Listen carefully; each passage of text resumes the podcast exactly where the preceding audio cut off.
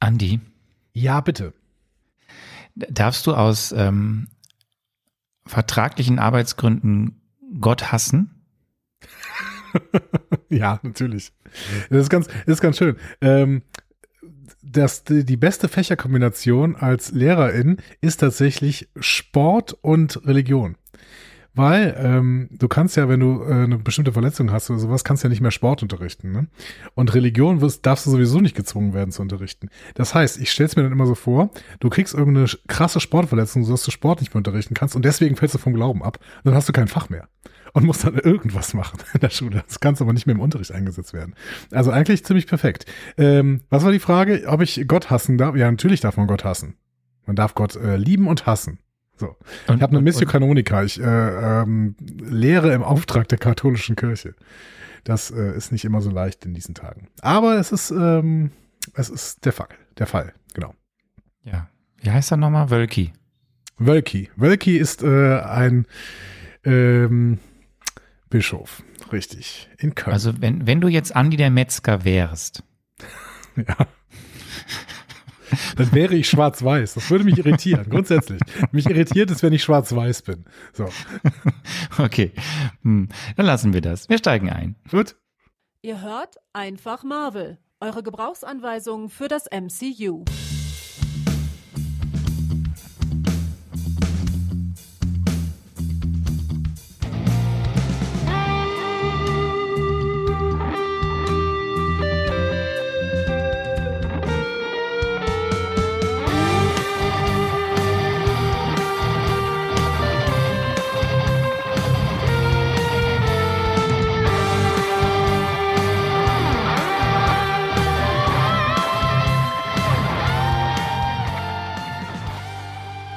Herzlich willkommen zu Einfach Marvel. Endlich mal wieder eure Gebrauchsanweisung für das Marvel Cinematic Universe.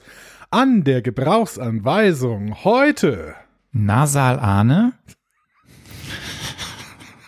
Es ist Anna Gasser und ich bin ähm, Andreas Dom und ich brauche heute definitiv eine Gebrauchsanweisung, denn was habe ich da denn für einen Film gesehen? Okay, es ist schon lange her, dass ich diesen Film gesehen habe, aber was habe ich da denn für einen Film gesehen?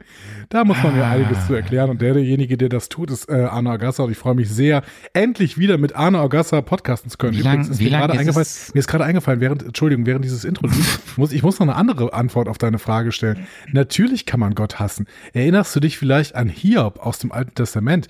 Dieser arme, äh, dieser arme, beziehungsweise eigentlich ziemlich reiche äh, Bauer, dem es ziemlich gut geht. Und ähm, da macht dann Gott mit Satan einfach ein, eine Wette. Ne? Ähm, und Satan sagt, ja, ja gut, dass der hier gläubig ist, ja klar, dem geht's ja total gut. Aber nimm dem erstmal alles weg, dann geht's dir, dann wird er vom Glauben abfallen. Ne? Und Gott Ich- sagt, ich das- top, die Wette gilt. Also macht Satan so, ähm, ja, dann lässt er mal das Vieh sterben, dann lässt er alle Knechte sterben, dann lässt er die gesamte Familie sterben, dann kriegt Hiob selbst Aussatz, dann kommen mal so ein paar Freunde und, und versuchen ihm diese Leid, dieses Leid zu erklären. Aber Hiob, der fällt nicht vom Glauben ab. Aber ich glaube, er hat Gott ein bisschen gehasst zu dieser Zeit, tatsächlich. Und das, äh, das ist eine schöne Antwort auf deine Frage. Ich, ich mag auf jeden Fall, dass du äh, einsteigst Ähm, mit der Frage, Hiob, äh, du hast doch bestimmt noch, erinnerst dich an Hiob im Alten Testament. Ich mag, dass du mich für bibelkundig hältst. Ja. Oder? Also ich meine, Ja. du kennst ja, du kennst ja auch die Hiobs-Botschaften, ne? Immerhin hast du sowas wie Germanistik studiert, zwischendurch mal ein bisschen. Äh, also das ist ja, glaube ich, Teil deines Studiums, ne? So ein bisschen Germanistik. Ich habe, ja, es ist, also es hieß bei mir nicht Germanistik, Ja. es hieß bei mir neue Deutsch-Literaturwissenschaften. Guck mal. Da kennst du ja äh, neue deutsche Literatur, ne? Ich würde sagen mal, äh, Josef Roth, Hiob, ne? Hätte man auch da in diesem Kontext lesen können. Das ist schon lang her. Ja. Du bist ja auch, bist ja auch relativ alt geworden. Was uns wiederum zu deinem Gesundheitszustand äh, überleitet. Lieber Arne, wie geht's dir denn gerade so? Wir haben, wie lange haben wir uns jetzt nicht gehört? Also du hast ja, du hast ja netterweise zwischenzeitlich alleine. Es kam mir vor äh, wie Sekunden, aber es ist, glaube ich, ein paar Wochen her. Ich. Ähm, ich glaube, das letzte Mal haben wir, also wir, wir haben ja die Zeit ein bisschen überbrückt, weil wir, ah, da, da kommen wir ja gleich zu, dass wir, haben wir ja Groot abfeuern können, was wir ja im Vorfeld irgendwann mal aufgezeichnet Davor habe ich noch eine du hast dann- Solo-Folge gemacht. Du hast ja eine Solo-Folge gemacht, sehr nett, danke, danke, auch da kommen wir gleich nochmal kurz zu. Aber die, das ist echt schon, das ist Mitte März, oder? Es ist jetzt Anfang Mai, aber du, äh, ja, richtig. Ich glaube, wir haben uns Mitte März das letzte Mal gesprochen, das ist richtig. Dann hatte ich Urlaub. Ja. Äh, der war so, dass ich da krank wurde. Ja. Das dass ich dann, das ist schön. Ich war dann krank im Urlaub und dann. Hast du Gott dann, gehasst? Müsste ich dich an dieser Stelle fragen. Oder Gott hasst mich. Das kann natürlich auch sein, dass es so rum ist. Ähm, und das war nicht so schön. Und dann, dann war Ostern, das war wiederum schön. Und dann bin ich wieder krank geworden. Und dann warst du da. Wir wollten eigentlich aufzeichnen. Dann war ich ja wieder krank. Das heißt, die letzten Wochen war ich sehr viel krank. Und ähm, das tut mir sehr leid. Und ich, ich, ich verstehe es auch ehrlicherweise bis zum gewissen Grad irgendwie auch nicht mehr, wie das so häufig man krank sein kann. Vor allem, weil ich halt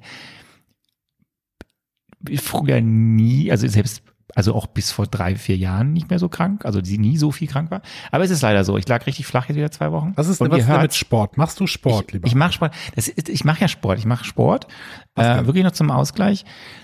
Ich gehe äh, hier klettern, also so ähm, ähm, bouldern und ähm, ich gehe da draußen in der Natur so rumrennen.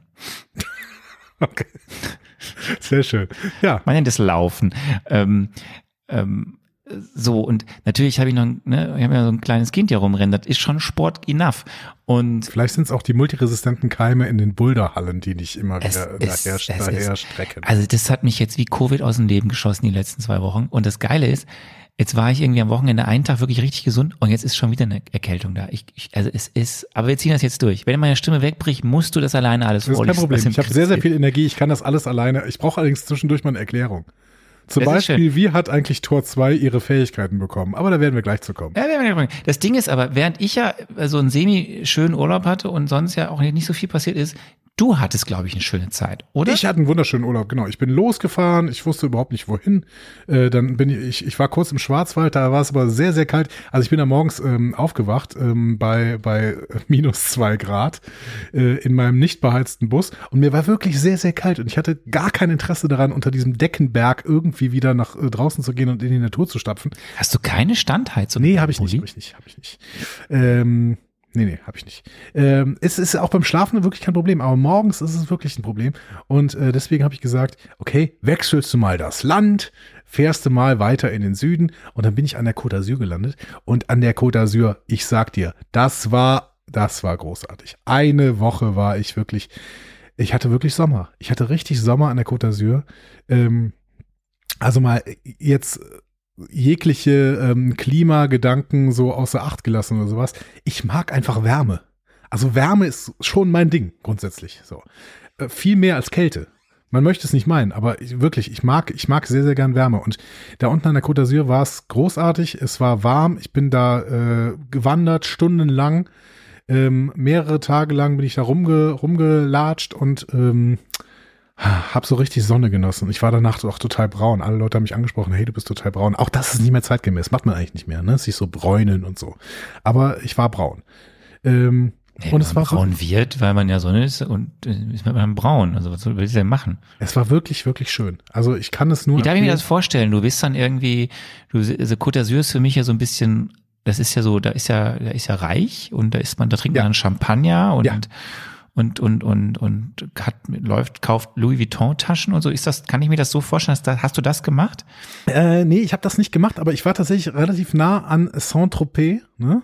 Ja, kennt man hier? Welcome to Saint-Tropez. Na, na, na, na, na, na, na. Genau, also das ist da alles. Ähm, ich bin aber am Campingplatz daneben gewesen irgendwo. Also das ist mehr so, mehr so abgeranztes, also ich meine, jede, jedes, jede Schönheit braucht ihren Kontrast, das weiß ja auch Marvel. Und deswegen, ähm, so ist es auch an der Côte d'Azur, ne? Saint-Tropez braucht den Kontrast in den äh, schäbigen Campingplätzen äh, 20, 30, 20, 30 Kilometer weiter. Und da war ich. Ähm, aber das ist gar nicht schlimm, weil ähm, ich äh, genieße das sehr. Ich genieße da sehr die Nähe zur Natur und dann, ja, es sind sehr, sehr viele Reichenbezirke da. Ähm, da habe ich mich auch irgendwann mal drin verlaufen in so Wegen, die alle privé, privé, privé waren, ähm, so dass man irgendwie, ich musste da durch Vorgärten laufen. Ich hatte immer so ein bisschen Angst vor Selbstschussanlagen und äh, scharfen Hunden und sowas.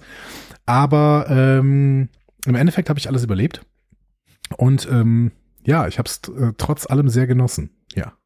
Äh, Streik und so? War Nichts- doch in nichts Frankreich. davon wahrgenommen. Ist doch in Frankreich Genau. was los. Das war- Das war vor allen Dingen, es war zu dieser Zeit in Frankreich noch ein bisschen akuter, weil mittlerweile ist die Rentenreform ja auch durch. Ähm, und ich habe das Gefühl, dass es äh, ein bisschen weniger ist. Wobei die Streikkultur in Frankreich ist ja immer noch eine andere Sache. Ne? Also hier, hier regen sich ja, ähm, regt sich ja sehr, sehr viel auf darüber, dass sich ein paar Leute mal äh, auf eine Straße setzen und äh, da entfernt werden müssen mit ein bisschen Lösungsmittel. In Frankreich haben sie letzte Woche eine Mauer auf die Autobahn gebaut. Ja, du, wer So. kann, der kann. Ja, genau.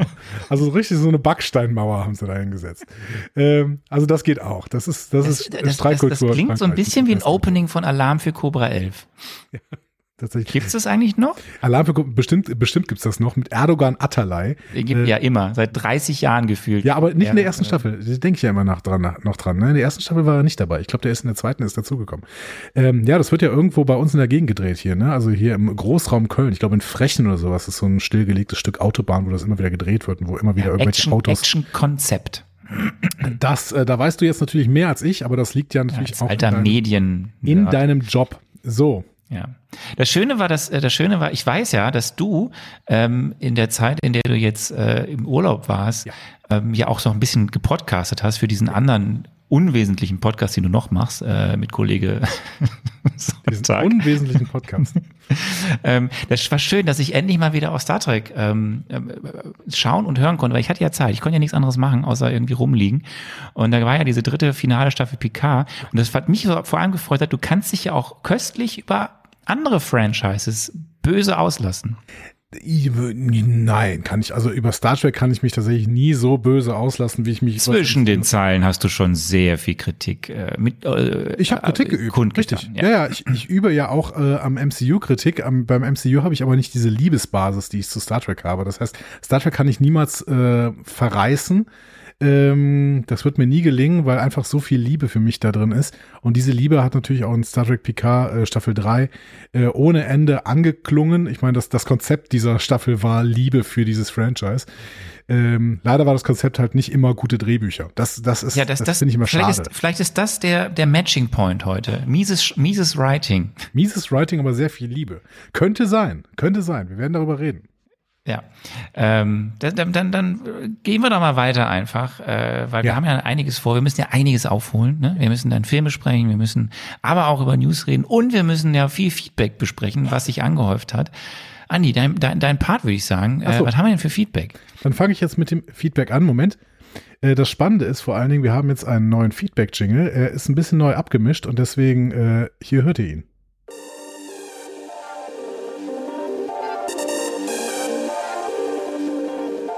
Ey du, sag mal, was ist denn deine Meinung? Jetzt verstehe ich auch endlich, was der Alessandro, Hey. der uns dieses Feedback-Jingle Cool. da gemacht hat, sagt. Ey, du, sag du, mal, sag was mal. ist denn deine Meinung?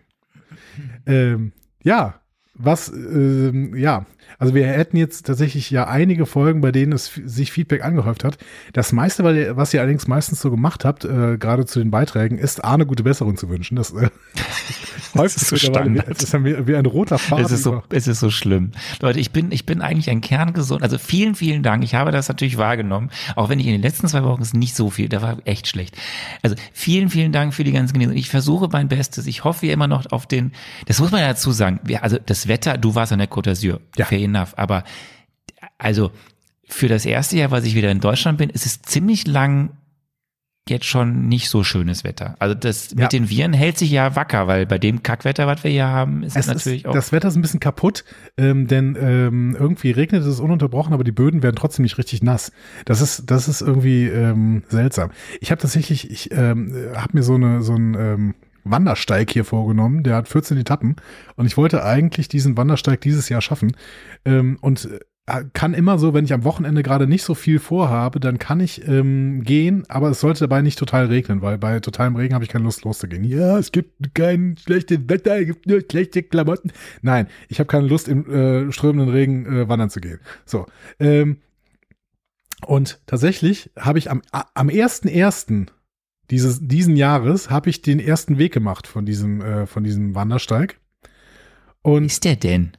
der ist hier unten, äh, hier ist so ein Flüsschen und da äh, geht er entlang. Und ähm, gestern am 1.5. habe ich den zweit, die zweite Etappe gemacht, weil tatsächlich dazwischen immer an diesen Wochenenden, entweder hatte ich wirklich äh, zu viel zu tun, das war aber seltenst der Fall. Meistens hat es geregnet. Also wirklich fast jedes Wochenende in diesen letzten vier Monaten hat es geregnet. Das, Das ist äh, ein Wandersteig im Bergischen. ist ein Wandersteig im Bergischen. Genau. Genau. Und dann fährst du dann mit dem Auto immer zu hin. Genau, der äh, führt quasi von Bahnhof zu Bahnhof und du fährst zu einem Bahnhof, Ah. wanderst dann und äh, fährst dann wieder eine Station zurück und bist wieder in deinem Auto. Verstehe. Das ist so der Plan dieses Wandersteigs. Eigentlich äh, wirklich schön. Äh, so, aber wir waren gerade eigentlich im Feedback. Ähm, ich fange mal an mit Feedback zur Groot-Folge, auch wenn das ein bisschen ähm, umgekehrt ist. Aber wir wollen ja quasi mit dem Feedback zur Tor 4-Folge, ähm, also beziehungsweise zur, zum Tor Marvel Metze wollen wir enden. Ähm, zur Groot-Folge hat Tarsinian uns etwas Wichtiges geschrieben, was wirklich wichtig ist, finde ich. Er erklärt nämlich, warum Baumkuchen Baumkuchen heißt. Da sind wir irgendwann drauf eingegangen. Und ähm, Baumkuchen heißt so, weil durch die Art der Zubereitung Ringe entstehen, die den Baumringen sehr ähnlich sind. Der Teig wird während des Backens auf eine Rolle Walze aufgetragen. Wenn die erste Lage angebacken ist, wird auf diese eine weitere Lage Teig aufgetragen. Dieser Vorgang wird mehrfach wiederholt, bis der Kuchen den gewünschten Umfang hat. Schneidet man diesen später an, sind feine Linien zu erkennen. Sehr lecker. Ich habe sehr Lust Toll. auf Baumkuchen jetzt, ehrlich gesagt. Ja, aber für mich ist Baumkuchen etwas, was äh, Adventszeit ausmacht. Ja, aber vielleicht müssen wir den neu branden. Also irgendwie Sommerbaumkuchen. Ja gut, wahrscheinlich gibt es, es gibt ja immer gefühlt, gibt es ja die, die, gefühlt sind ja die Sachen, die sie Weihnachten nicht verkauft haben, werden einfach neu verpackt Genau. und dann gibt's sie Ostern. Also das ist immer so mein, aber ich habe Baumkuchen wirklich noch nie zu einer anderen Jahreszeit außer so ab Oktober gesehen. Ich back, glaube ich, jetzt an einem dieser langen Wochenenden, die mir jetzt kommt, wenn es mal gerade regnet. Wenn es das nächste Mal regnet. Wenn, wenn ihr einen Baumkuchen irgendwo seht, schickt ihn uns gerne. ja, schickt mal bitte einen Baumkuchen. Vielleicht gibt es auch irgendwo eine Stadt, die für ihren Baumkuchen ganzjährig bekannt ist. So, keine Ahnung, ähm, der, der berühmte Würzburger Baumkuchen oder keine Ahnung, der, der berühmte Der Kastropper. äh, Cottbusser, Cottbusser Baumkuchen.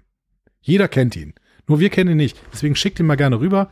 Ähm, unsere Adresse steht im äh, Impressum unserer Homepage. Also meine steht da. Und dann werde ich den Baumkuchen natürlich essen, wenn er da ankommt. so, ähm, Spinnenfaden schrieb noch etwas, einen kleinen schönen Spruch über Bäume. Äh, grundsätzlich hat nämlich, ähm, haben wir offensichtlich relativ viele Witze gemacht über Bäume und ähm, da haben sich mehrere Leute dran erfreut. Unter anderem haben sich Leute übrigens auch daran erfreut, dass äh, Teile unserer Folge einfach dann in äh, schneller abliefen. Mir ist das aufgefallen, ja. Ich dachte so, das kann jetzt nicht dein Ernst War ein sein. kleiner Witz, ne? Hat aber gut funktioniert. So. Ähm, Mega Gag. Spinnenfaden schrieb, wenn ich Namen von Pärchen in Baumrinde sehe, denke ich nicht, oh süß. Ich denke dann seltsam, wer alles ein Messer mit zum Date nimmt. Boah. Ja, ich mochte es. Ähm, und ich mochte, Das ist ein einfach, Grower. ich mochte auch einfach äh, I Am Groot. Ich hoffe, da kommt eine zweite Staffel, aber ich glaube, da kommt eine zweite Staffel, ne? Das haben wir ja gesagt, komm in zweite Staffel. Ja, da freue ich mich drauf tatsächlich. Das, das wird schön. Ähm, Wobei die Frage ist bei Marvel gerade, was sie alles angekündigt haben und was sie gerade wirklich machen und wann das dann wiederum veröffentlicht wird. aber dazu später mehr. Ähm, wir kommen auch noch ein bisschen zum Feedback zur Torfolge. Also grundsätzlich, äh, ihr habt immer so ähm, relativ viel geschrieben, aber meistens waren es dann irgendwie eure persönlichen Bewertungen. Da ist das Schöne, dass der äh, liebe Volker uns das alles zusammenfassen wird und wir dann am Ende von, ähm, wie heißt das, äh, Phase 4, genau, werden wir nochmal darauf zurückkommen, was ihr denn so da alles geschrieben habt und wie eigentlich mittlerweile das Ranking aussieht. nicht ähm, mehr lang. Genau. Äh, zur Torfolge ähm, schrieb Bob Erickson, Feedback zur Folge. Insgesamt sehr schön gewesen, euch zuzuhören. Was mich subjektiv stört, ist eure englische Aussprache von Thor. Thor. Thor, Love and Thunder. Äh, nicht, dass es falsch wäre, aber er wird ja auch im Film mit der deutschen Aussprache angesprochen, oder? Naja gut, wenn man nicht, wenn man auf Englisch guckt, oder? Ähm, Doch, der wird auch auf Englisch mit Thor angesprochen. Echt? Finde, das würde dem Hörerlebnis gut zu Gesicht stehen, wenn ihr ihn einfach wieder Thor nennen würdet. Das wäre dann zumindest auch näher an der nordischen Aussprache, wo es ja seinen Ursprung hat. Aber Thor, Love and Thunder klingt einfach so toll. Ja, aber es gab mehrere Kritik, also vielleicht lassen wir das mit dem Thor. Also nicht, dass wir auf Kritik antworten würden, aber eigentlich ergibt es keinen Sinn, dass wir das machen. Deswegen alles gut. Oder? Wir haben ja noch ein paar Mal die Chance, heute es richtig auszusprechen. Okay.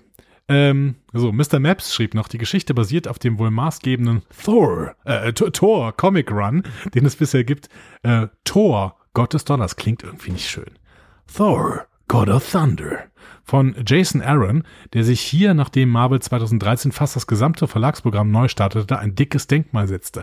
Atemberaubend bebildert wurde die Reihe von Assad Ribbage und Butch Guys. Ein guter Einstieg in alles, was es zu Tor bis heute gibt, denn alles, was danach kam, basiert immer noch in den Grundzügen auf dieser Reihe.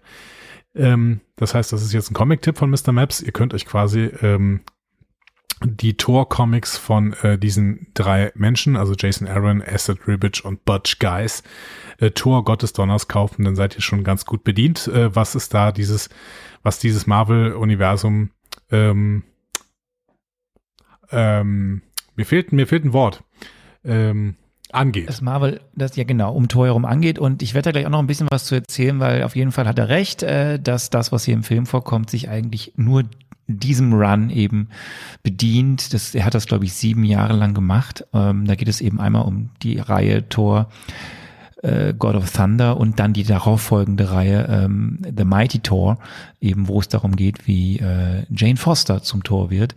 Und Jane ähm, Fonda, das, äh, Jodie Foster. Und ähm, damit sind auch schon alle, ja, ist egal. Und die, ähm, ja, das werde ich aber gleich noch ein bisschen genauer erzählen. Sehr gut. Und ähm, ja. Worauf wir auch später noch eingehen werden, ist ein zweiter Punkt, den Mr. Maps hier noch nennt. Er, er spricht die Kontroversen am rund um Ernsthaftigkeit und Schabernack und das Erscheinungsbild von Gore. Ähm, er findet, dass diese Kontroversen eine Berechtigung haben. Persönlich kommt er mit fast allem gut klar, was dort gezeigt wird. Und ist, glaube ich, einer der Filme, die er am meisten gesehen hatte, hat er noch dazu runtergeschrieben. Da, auch da werden wir gleich noch drauf kommen. Ähm, der letzte äh, Satz des Feedbacks gehört Miss Minutes, denn Miss Minutes stimmt mir zu und sagt, ja, Hela ist tatsächlich das beste Curry Ketchup der Welt. Ich kenne es ja nicht. Du kennst doch Hela Curry Gewürzketchup, die großen roten Flaschen kennt doch jeder. Das ist, das ist, ich dachte, das wäre eine andere Marke. Das ist Hela Curry Gewürzketchup und das ähm, ist das beste Studentenessen, weil von so einer Flasche, so eine Flasche sind ungefähr sechs. Ich kenne, dann kenne ich das. Ich dachte, nein, nein, nein, nein, Nudelsoßen. Ja, das ist, ich weiß, das ist furchtbar eklig. Aber die, also ich wusste nicht, das ist Hela, ich dachte, das ist eine andere Marke. Aber ja, das gut, Hela. das ist Hela Curry Gewürzketchup. Es gab mal eine Zeit, Schon da lecker. hat- Die es gab gab's immer, ich war, ich war ja mal Pfadfinder, Ja, so. Und ähm, ich glaube, im Herzen ist immer noch. Aber wenn nichts ging, gab's Nudeln mit Curry Ketchup. ja. Das war im Studium, war das, war das der letzte Ausweg, immer. Nudeln mit Hela Curry Gewürzketchup.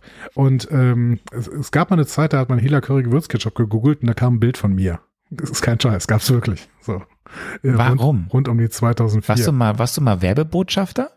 Ja, aber unbezahlt. Also wir hatten damals so Homepages und haben dann immer irgendwie einen Quatsch gemacht und äh, ich hatte eine, ich hatte eine Homepage und eine Unterseite war Helia Curry Gewürzketchup, wo immer Bilder äh, zu finden waren, wie jemand von uns Helia Curry Gewürzketchup gegessen hat. Gibt's die noch? Die Homepage? Nein, never. Ja, alle im- bitte jetzt mal im Internet suchen. Wayback, Wayback, Wayback, Machine. Wayback Machine, ja.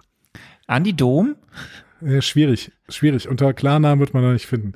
Da muss man schon, muss man schon Leute ähm, kennen, die bei der Zeit damals dabei waren. Einige äh, hören uns hier. Äh, liebe Grüße an dieser Stelle. Wir haben, wir haben auf jeden Fall einen neuen Hörer, einen neu- einen neuen Hörer, der entdeckt hat, dass du in dem gleichen, im gleichen Dorf wohnt wie er. Ich Ja. weiß gar nicht, ob es auf Twitter war oder auf, Ja, auf Instagram, ich. Instagram. Ja. Ja, Twitter ist ja tot. Ja, Twitter ist tot, äh, killed by ähm, Elmore, Elmore Musk oder so. Weiß nicht mehr genau, wie der Mann heißt. So, kommen wir jetzt äh, doch zu etwas anderem, würde ich sagen. Und ich spiele mal einfach einen Jingle, egal ob du das möchtest oder nicht. Wir spielen diesen hier.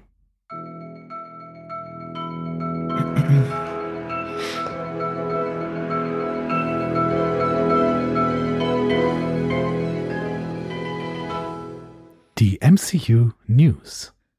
Wären wir nicht krank oder ich krank gewesen, hätten wir nicht so viele Folgen wieder ausfallen lassen müssen, wären wir ja schon fast live. Deswegen schaffen wir es aber jetzt trotzdem nicht, schon den zweiten Film des Jahres 2023 ähm, zeitnah zu besprechen. Das wird jetzt noch ein bisschen hinziehen. Aber wenn ihr das hört, wir zeichnen Dienstagabend am 2. Mai auf und wenn wir am 3. Mai erscheinen, erscheint auch Guardians of the Galaxy Volume 3. Und ähm, interessanterweise, wenn man sich das mal so Revue passieren lässt, ist ja das jetzt erst das zweite MCU-Projekt. Es gab ja bisher keine neue Serie, irgendwas auf Disney Plus. Es gab ja nur Ant-Man and the Wasp Quantumania und jetzt Guardians. Und wenn man mal vergleicht, was so in den letzten Jahren dann 2021, 2022 war, da waren da schon vier Projekte draußen oder so. Ja, es geht alles ein bisschen langsamer dieses Jahr zu. Ähm, Ja, es ist, es wir- ist ruhig geworden um Marvel, oder? Ja, wir, wir, ich, wir hatten das ja jetzt schon mehrfach. Du hast es ja in deiner Solo-Folge auch ein bisschen erzählt. Kannst du mir noch mal sagen, warum du Kevin Feige, Feige nicht magst? Ich, äh, ähm, ich mag Kevin Feige nicht, nicht. Ähm, ich Du unterstellst ihm immer, dass er doch im Evil ist, ganz am Ende. Und Ja. Es, ich, ich muss immer dir sagen, dass es halt wirklich keinen Beweis dafür gibt, weil immer, wenn irgendwas Nee. rauskommt, er der ist, der dann doch versucht hat, im Hintergrund Sachen zu glätten, doch versucht hat, irgendwie das Richtige zu tun. Also das, dann deine Grundlage zu sagen, dass er der Evil Guy ist. das habe ich nie gesagt. Ist. Ich habe nie gesagt, dass er der Evil Guy ist. In der Solo-Folge schon. Nein, ich sehe nur, dass äh, Kevin Feige bei allen Konflikten immer eine Rolle spielt. Und meistens kommt er dann am Ende gut weg und während andere irgendwie einen schwarzen Peter zugeschrieben, äh, zugeschrieben, äh, Ja, aber das klingt bekommen. so, dass er ja Nein, das kann durchaus ja so glaub, sein. er- er Aber ich glaube, Kevin Seite. Feige ist schon auch ein Machtmensch, der genau weiß, welche, ähm, welche Knöpfe er drücken muss.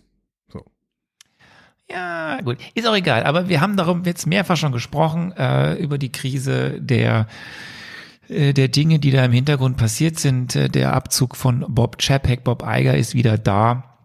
Äh, dass eben vieles in Phase 4 ja auch unrund läuft. Das haben wir hier schon mehrfach auch erwähnt. Wir werden das ganz groß besprechen, wenn wir dann in ein paar Wochen mit der Phase 4 durch sind.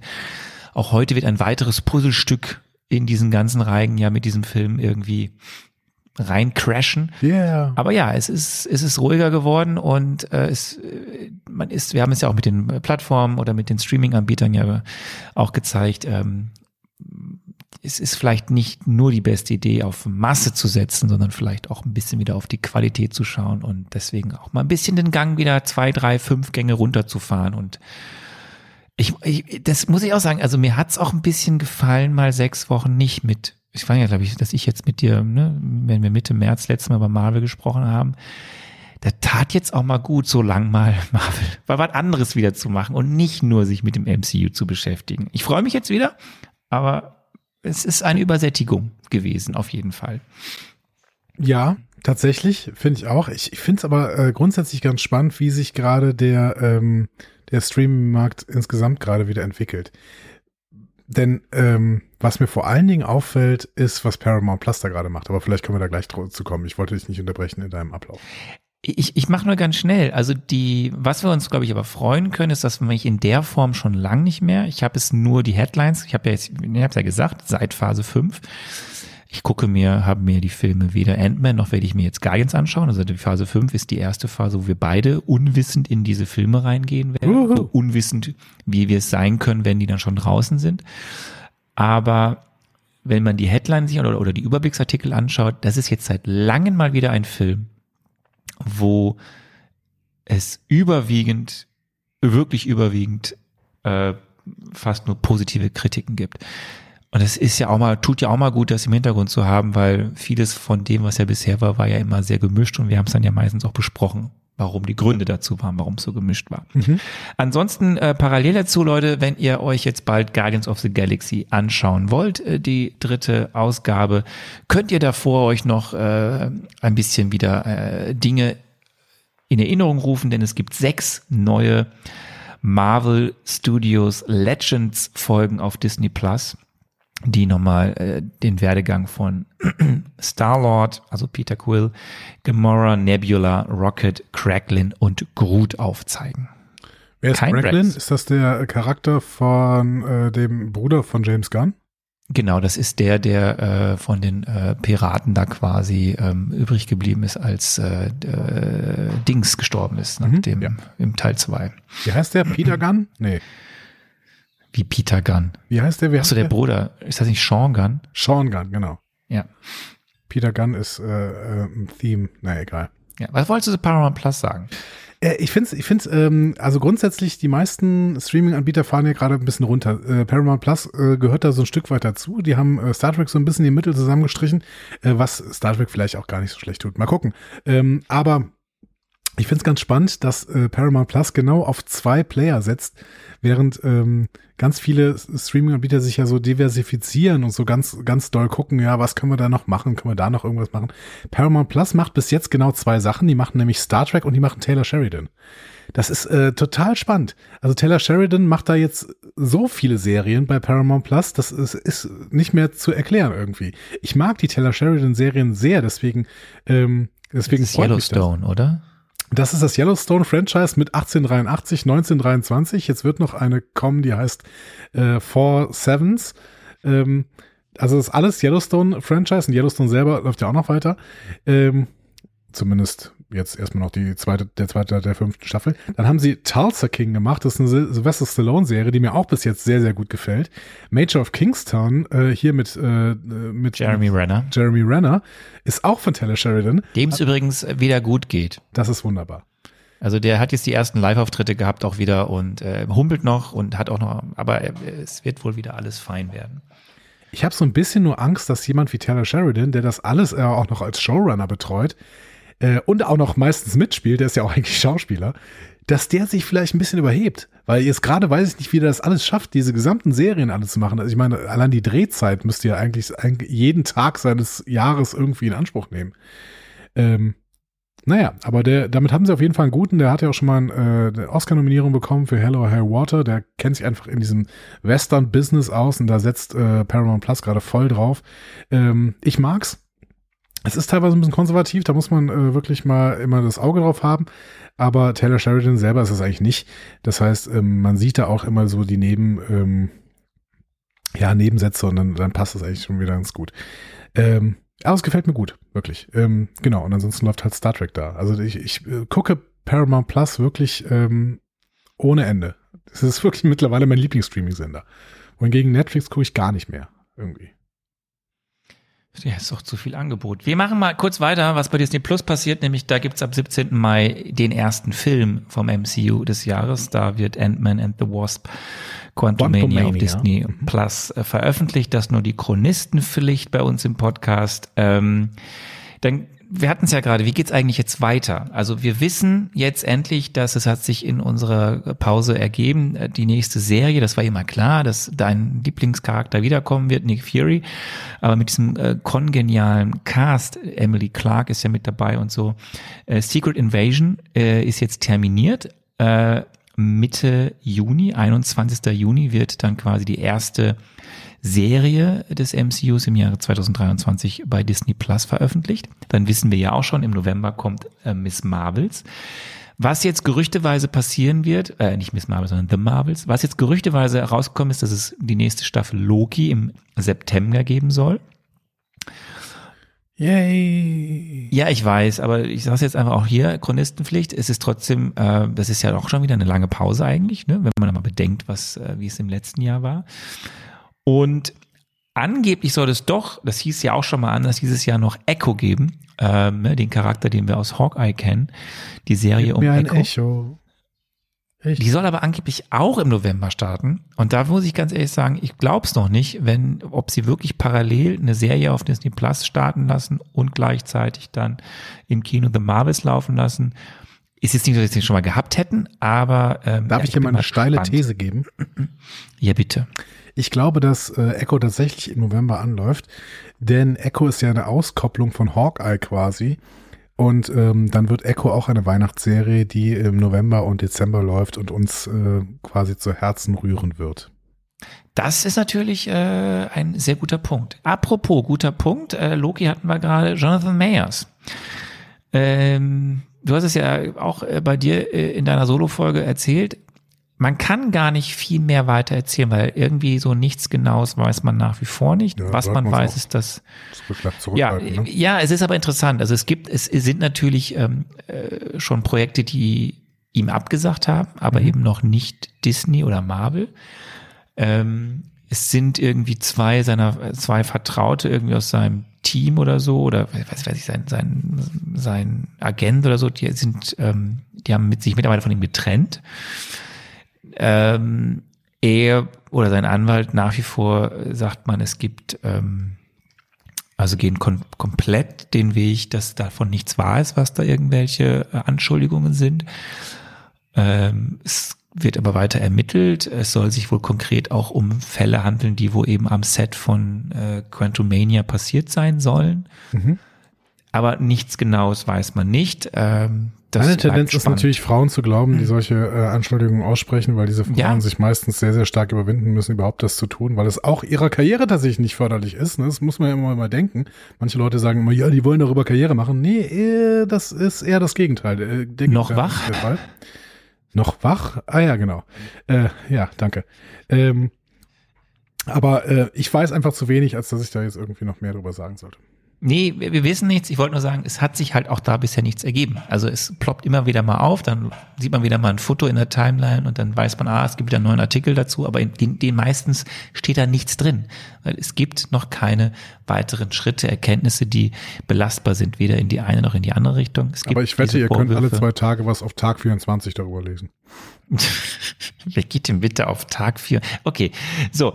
Äh, und ganz zum Schluss, äh, das passt jetzt zu unserem Film heute, Thor, Love and Thunder. Wer ähm, da ja auch in diesem Film diesmal wieder Natalie Portman mit dabei ist. Letzte Woche äh, hat, also in der letzten Aprilwoche, äh, gab es die letzte Ausgabe der Late Late Show ähm, mit, ähm, wieso komme ich jetzt nicht auf den Namen? Ähm, Natalie Portman. Nein, die war da Gast, also nicht in der letzten Folge, in der vorletzten Folge. Wieso komme ich denn jetzt? Corden. Ja, genau. Also äh, James Corden hatten wir ja auch schon mal hier und äh, auch wahrscheinlich nicht die James Corden einfachste schon mal Person. Ja, zumindest als äh, Thema. So, letzte Woche gab es die letzte, äh, die letzte Folge der Late Late Show mit James Corden. Das ganze Franchise Late Late Show. Wir hatten ja hier auch mal lange über Late Night Sendungen in Amerika gesprochen. Bei CBS ist jetzt auch eingestellt. Also es gibt jetzt nur noch eine Late Night Talkshow und nicht mehr zwei. Und in diesen letzten Wochen der Late Late Show ist nochmal ein richtiges Star-Feuerwerk aufgefahren worden. Und ich glaube, es war die vorletzte oder die drittletzte Sendung, da gab es, äh, war Natalie Portman zu Gast und es gibt immer ein sehr lustiges, äh, äh, es gibt ja verschiedene Segmente bei der Late Late Show. Das berühmteste ist ja Carpool Karaoke. Aber es gibt auch immer so ein Segment, wo Schauspielerinnen oder Schauspieler mit James Corden zusammen durch ihre Filmkarriere so in acht Minuten lang vor einem Bluescreen die komplett durchspielen. Und das hat Natalie Portman mit James Corden in der, glaube ich, vorletzten oder drittletzten Folge gemacht. Und da gäbe es auch sehr lustige Szenen zu natürlich den drei Thor Tor-Auftritten. Das, äh, das nur an dieser Stelle, wer sich das anschauen möchte, findet man bei YouTube. Das äh, werde ich mir auch angucken, denn ich äh, freue mich auf die Garden State-Szenen, die dann hoffentlich auch da gespielt werden. Ja, ja, alles, einer alles meiner einmal durch. Lieblingsfilme. Sehr, sehr schön auch Annihilation, also so ein Netflix äh, Mystery Horrorfilm, ist auch sehr lustig, wie das äh, dargestellt wird. So, ich habe keine News mehr, ich bin durch. Wir Ich können spannend, du bist jetzt gar anfangen. nicht auf den äh, Streit, auf den Rechtsstreit eingegangen, äh, der da ja in Florida herrscht, ähm, den ich ganz ähm, belustigt tatsächlich aus der Ferne anschaue. Vielleicht brauchen wir auch dann äh, die liebe Sarah dafür, die uns das nochmal irgendwann einordnet, was da eigentlich zwischen Disney und Ron DeSantis äh, abläuft. So. Ja, ich habe es im gegeben, da dachte mir auch, komm, lass uns das, weil das wird ja auch nicht vorbei sein. Und Sarah wird in naher Zukunft wieder bei uns im Podcast sein.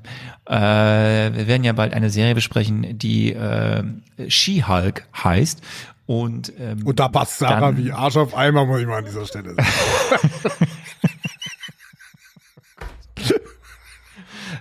ich möchte mich Schöne bei, bei meinen. Podcast-Kollegen entschuldigen, liebe Sarah.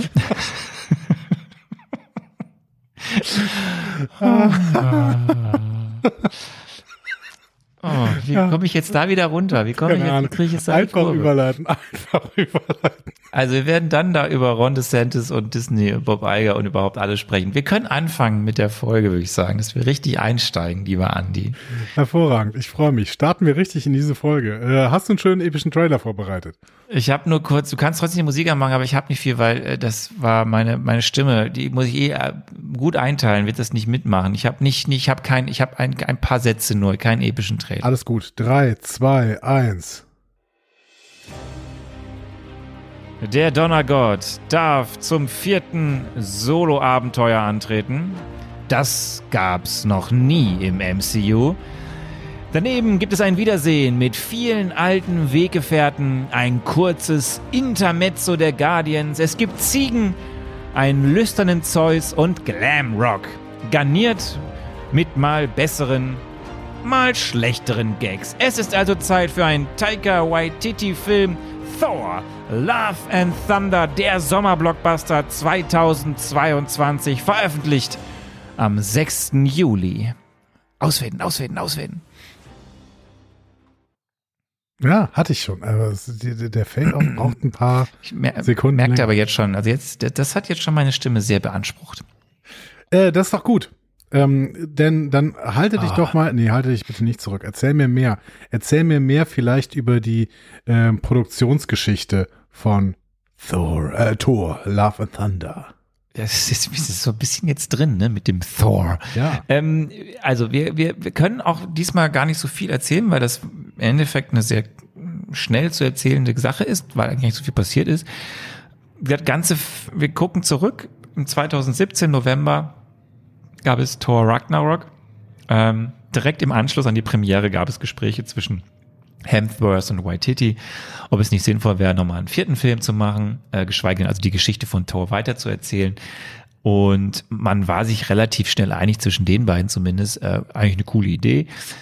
Dann hatte man erstmal keine Zeit, da gab es ja noch das, ne, das große Finale der Infinity Saga, da musste ja auch äh, Hemsworth äh, doch einiges noch äh, machen mit äh, Endgame und Infinity War. Und dann quasi im April, so zwischen April und Juli 2019 wurde alles klar gemacht. Äh, Waititi hat dann auch direkt gepitcht, hatte eine Idee für, das, für den vierten Tor. Und äh, ja, das äh, gab, gab dann alles grünes Licht. Auch Chris Hemsworth fand das Ganze cool. Äh, und äh, dann war findet's auch immer noch gut, klar. ne? Der findet es auch immer noch gut da müssen wir ja auch drüber sprechen dann später. Ähm, ja, also er fand auf jeden Fall die Idee geil. Er hat das Ganze versehen mit der Botschaft, er möchte das so lang wie möglich spielen, ja, solange das geht äh, mit seinem Körper und das, was er da so an, an Geschichten erzählen kann. Ja, und hat dann eben, äh, hat dann einen Vertrag bekommen, erstmal noch für einen weiteren Film. Mhm. Ähm, auch er hat dann 20 Millionen US-Dollar Gage für den Film bekommen und wurde als Executive Producer geführt, also ähm, nach, Was eine Gewinnbeteiligung Ähm, bedeutet? was eine Gewinnbeteiligung bedeutet, das kennen wir ja schon auch von Black Widow und Scarlett Johansson, wo das Ganze ja erstmal durch einen Rechtsstreit musste, was ist ein anderes Thema. So, und was auch klar war, relativ früh ist, dass Waititi äh, gern auch wieder Nick, äh, Natalie Portman an Bord holen konnte, weil er da irgendwie A, Potenzial gesehen hat, das auch anders mal darzustellen und sie deswegen damit auch kriegen konnte und weil er sich eben, da komme ich aber gleich zu, ja auf eine bestimmte Geschichte fokussieren wollte äh, und da hat ja vorhin im Feedback schon, wurde ja schon angedeutet, es gibt ja eben so einen bestimmten äh, inhaltlichen Run, äh, der sich eben unter anderem ja auch mit dieser Figur der Jane Foster auseinandersetzt. So, geplant war der Drehstart im, Sept im Sommer 2020. Ähm, der Sta- der Starttermin sollte dann der 5. November 2021 sein. Wir alle wissen, Covid kam dann. So, das äh, hat dann zu Veränderungen geführt, komme ich alles. gleich zu. Die Regie, wir haben es jetzt ein paar Mal gesagt, den kennen wir jetzt auch schon, den guten Mann, sind nochmal zwei Filme von ihm, Taika Waititi. Andi? Ach so, ich soll noch zwei Filme von ihm nennen. Ich, ich habe Ja. gerade gedacht, welche zwei Filme meinst du denn gerade? Sind ja noch zwei Filme von ihm. Ähm, äh, zwei Filme von Taika Waititi. Äh, drei äh, Zimmer, Küche, Diele, Sarg. Äh, also äh, auf Englisch What We Do in the Shadows. Ähm, und ähm, wie heißt denn hier? Ähm, äh, Out in the Woods. Wie heißt denn der nochmal? Ähm, Where the Wild Man, Jimmy Baker. Wie heißt er denn noch? Jimmy Ich hätte jetzt noch Baker. ist hier- Jojo Rabbit gesagt. ja, aber den habe ich, äh, finde ich nicht so gut. Ähm, Du bist doch der große Fan. ja, Ist doch egal. Du hast ja What We Do in the Shadows What ist We ja Do in the der, Shadows ist, ist, ist, wirklich äh, absolut großartig. Üb- der Überfilm, genau. Äh, where, the, where the Wild Hunt for the Wilder People, so heißt er auf Englisch. Ah, Okay. genau, Ja, ich- den muss man euch ich- angucken, ich- ihr lacht euch tot für ähm, über den Ricky Baker Song. Ich muss immer noch dann an Free Guy denken, weil er da ja eine Rolle gespielt hat. Äh, hat er, glaub ich, gemacht, diesen- oder? Nee, hat er eben nicht gemacht. Das dachte ich auch, aber er hat er nur mitgespielt, hat ihn nicht gemacht. Ah ja, okay. Mhm, gut. Also, ähm, er macht wieder die Regie, war klar, hatte die Idee, hat dann aber das Buch zusammen mit einer äh, gewissen Jennifer Caton Robinson geschrieben. Mhm. Ähm, das war vor allem auch Nicole, äh, Nicole Portman wichtig, wichtig. Äh, das vielleicht nicht nur ein Wer ist, wer ist Nicole Portman? Ist das die Schwester von Natalie Portman? Net Natalie Portman, wichtig, dass eben nicht nur äh, ein Mann an dem Drehbuch schreibt, sondern auch eine Frau. Und ähm, also sie hat es auch explizit gesagt, wohl auch eben gesagt, so, Jung, ich habe bei Thor The Dark World mitgespielt, war jetzt nicht so geil. Bitte lass mich nicht wieder in den Äther fallen. So. Ähm, Jennifer Caton Robinson ist eine US-Regisseurin. Äh, ich fange das an mit der Stimme. Was ist ist eine, ja, ich weiß auch nicht. Ist eine US-Regisseurin, äh, Produzentin und Autorin. Ähm, die kann man kennen von verschiedenen Projekten wie einer Comedy-Drama-Serie, die Sweet Wish, Wish, Vicious heißt. Sweet Vicious. Äh, nee. Ja. Oder Someone Great, ist ein Netflix, Netflix-Film. Nee, bin ich auch raus. Äh, sie war Consultant Producer bei Hawkeye. Hawkeye habe ich gesehen. Ja. Ähm, und sie hat wohl einen Film gemacht mit Maya Hawk, der ziemlich gute Kritiken bekommen, den kenne ich aber auch nicht. Do Revenge. Nee, also ich habe mir auch gerade mal ihre äh, Filmografie angeguckt. Außer Hawkeye kenne ich da gar nichts. Unpregnant. Was ist das denn? Naja, gut. Ähm, so, äh, das Drehbuch, was sie zusammen entworfen haben, das war bereits, oder der, der erste Entwurf dazu war bereits Ende 2019 fertig. Und da war eigentlich sehr viel drin, was ähm, Waititi wichtig war. Und da war auch schon festgelegt quasi mit seinen Ideen oder da hat er sich quasi eben an diesen Jason Aaron Comic Run Mhm. ähm, quasi bedient. Und das ist, wie gesagt, diese beiden äh, vor allem diese beiden Comic-Reihen, einmal Thor oder Thor, God of Thunder und danach eben die Mighty Thor-Reihe. Und da hat er sich eben diesen verschiedenste Handlungsstränge rausgenommen und in diesen Film gepackt. Was ich direkt sagen möchte, also darin ist dann eben, ne, Jane Foster wird zu Mighty Thor, der ganze Brustkrebs-Part spielt eine entscheidende Rolle. Ähm, es sollte eben genau auch um diese, diese, diese ja belustigende Beziehung gehen zwischen Stormbreaker und Mjölnir. Ähm, dieser innere Frieden, den Thor findet, diese ganze Handlungsstrang um den, den, den, den Villain, der vor allem in God of Thunder eine wichtige Rolle spielt. Ganz viel, was, in, was der Jason Aaron da ähm, entwickelt hat in diesen sieben Jahren, wo er das Franchise da gemacht hat, äh, dem hat sich quasi haben sich die beiden bedient. Äh, Jason Aaron war auch am Ende, ähm, äh, glaube ich, glaube ich auch sowas wie ein Consultant Producer bei dem Film. Mhm, ähm, okay. Was ich auch nur nur fair finde, weil wenn er das viele Ideen da von ihm genommen werden. So gleichzeitig sollte es eben sehr auch irgendwo in die Richtung so romantischer Liebesfilm gehen. Ähm, wegen der ganzen Geschichte rund um äh, Jane Foster und ähm, Thor. Und für den ganzen Script-Part rund um den Guardians, also was wir am Anfang haben, hat James Gunn geholfen, damit der Ton stimmt. So. Ähm, was ich sagen kann, ist, es gab bei diesem Film trotz Pandemie jetzt keine großen Pandemie-Probleme. Im Sinne von, da ist jetzt viel durcheinandergewirbelt worden oder äh, die Veröffentlichungsreihenfolge stimmte nicht mehr, weil es war immer klar, dieser Film soll eigentlich, wenn am Ende von Phase 4 stattfinden, im Endeffekt ist er am Ende von Phase 4. Ähm, das heißt, wenn wir irgendwas in diesem Film nicht gut finden, dann liegt es nicht daran, dass es Chaos war in der Produktion. Wenn, dann war es Chaos im Kopf von Waititi. Ja. Ähm, Kevin und was Feige ist auf jeden Fall sagen, fallen, fallen raus. Der hat definitiv nichts damit zu tun. ja, oder er hatte zu viel zu tun. Das mag ja was anderes sein. Aber was ich, was ich ähm, vielleicht noch eine Sache sagen möchte, ist, ich habe ja gerade erwähnt, es war dieser, dieser, dieser Handlungsstrang oder die Zeit, in der Jason Aaron das Tor-Franchise neu belebt hatte, da zwar ab 2013. Glaube ich, war es ab 2013. Auf jeden Fall, das, das ging sieben Jahre. Mhm. Und das habe ich ja gerade schon erzählt, erzählt, dass es ja sehr viele Ideen, die in diesem in diesem Kosmos von Jason Aaron waren, hat sich ja Waititi bedient und Robinson und hat es in den Film gepackt. Ich lasse das mal so stehen. Sieben Jahre und der Film ist zwei Stunden. Ja. Da muss man dann viel reinpacken, ne? So, Schauspielerin. Äh, wir kennen fast alle, deswegen äh, hier nur Chronistenpflicht. Wir haben natürlich Chris Hemsworth, wir haben Natalie Portman, wir haben Tessa Thompson ist wieder dabei als Valkyrie. Natürlich lässt es sich Taika Waititi nicht nehmen, auch selber aufzutreten als Kork wieder. Ein Wiedersehen gibt es mit Jamie Alexander und noch viele andere Cameos, da kommen wir gleich zu. Wir haben Aber nicht mit Jamie Alexanders rechtem Arm. Nicht mit Jamie, nicht richtig. Äh, wir haben die Guardians Crew bis auf Nebula. Äh, die ist am Start.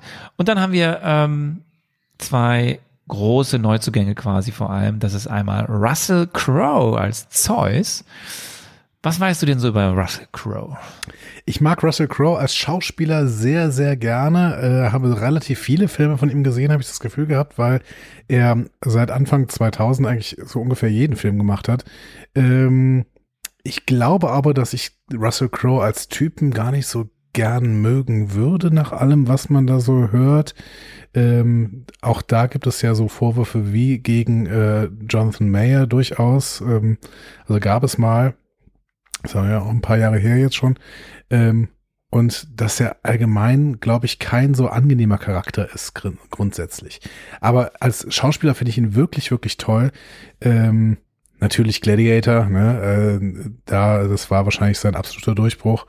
Ähm, aber auch A Beautiful Mind. Ähm, mit einem Drehbuch von Akiva Goldsman möchte ich immer wieder an dieser Stelle sagen. Was, äh, Das war so ein versteht. Unfall, ne? Es war ein Unfall, es war ein Unfall, genau.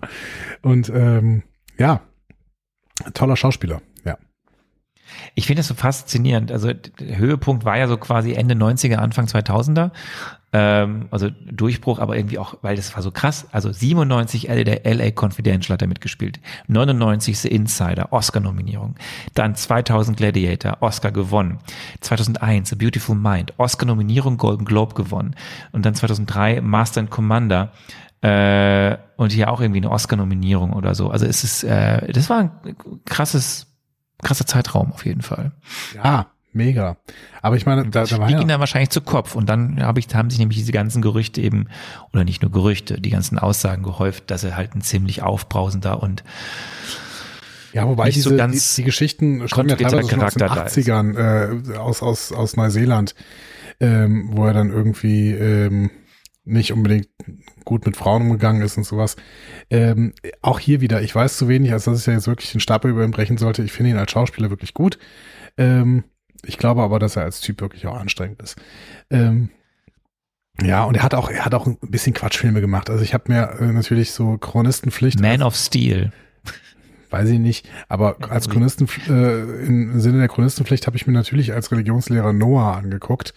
Und das war schon ziemlicher Quatsch. Also das war, also, das war halt ein Fantasy-Film. Finde ich eigentlich ganz gut, dass man über die Bibel Fantasy-Filme macht, aber das war schon ein ziemlich quatschiger Fantasy-Film. Was mich jetzt tatsächlich gerade so ein bisschen interessiert, ist dieser, äh, dieser Exorzistenfilm. Weil die katholische Kirche regt sich tierisch über den auf, das mag ich eigentlich ganz gerne. The Pope's Exorcist ist glaub ich, gerade ins Kino gekommen. Äh, Würde ich mir gerne angucken. Ja. Horrorfilm. Ähm, wir kommen zum zweiten äh, großen Star dieses Films, auch Oscar gekrönt. Christian Bale, Ja. God Butcher. Da waren wir gerade bei äh, unangenehmer Charakter, guter Schauspieler. Ne? Hatten wir über Russell Crowe gesagt. ähm, Ah, haben wir nochmal hier. Haben wir hier nochmal, genau. Und zwar äh, genau so. Ähm, Christian Bale ist auch dafür bekannt, dass er auf Sets gerne randaliert und Leute zusammenschreit. Da gibt's glaube ich, auch sogar eine Tonaufnahme, ne? die, äh, die ähm, Man gibt einfach mal ein YouTube, äh, bei YouTube irgendwie Batman The Dark Knight und Christian Bale und Ausraster oder so oder irgendwas. Also man findet da relativ schnell Aufnahmen von Set-Ereignissen. Ähm, auch hier wieder, also es ist im Prinzip eine sehr, sehr ähnliche Geschichte. Auch hier wieder Chronistenpflicht. Ich habe äh, seinen Exodus-Film mir angeguckt, ne? Das, ne? Götter und Könige, äh, der, den ich tatsächlich ein Stück besser fand als den Noah-Film von Russell Crowe, aber der auch sehr, sehr schlecht ist. Ähm, aber man kann mal die ganzen guten Sachen äh, betonen, die äh, Christian Bale gemacht hat. American Psycho ist überragend, Prestige mochte ich sehr, sehr, sehr gerne. Lag vielleicht auch daran, dass David Bowie mitgespielt hat. Ähm, und ähm, ja, die Batman-Reihe ist schon ähm, das Beste, was man so gut, an ja. Superheldenfilmen überhaupt gucken kann, glaube ich. Vor allen Dingen die ersten beiden Teile. Ähm, und vor allen Dingen der zweite Teil. Also es ist äh, äh, crazy, wie gut er ist. Ähm, ja, also ich mag äh, Christian Bale als Schauspieler auch wirklich sehr, sehr gern. Ja. Was, was ist so dein Lieblingsfilm mit Christian Bale?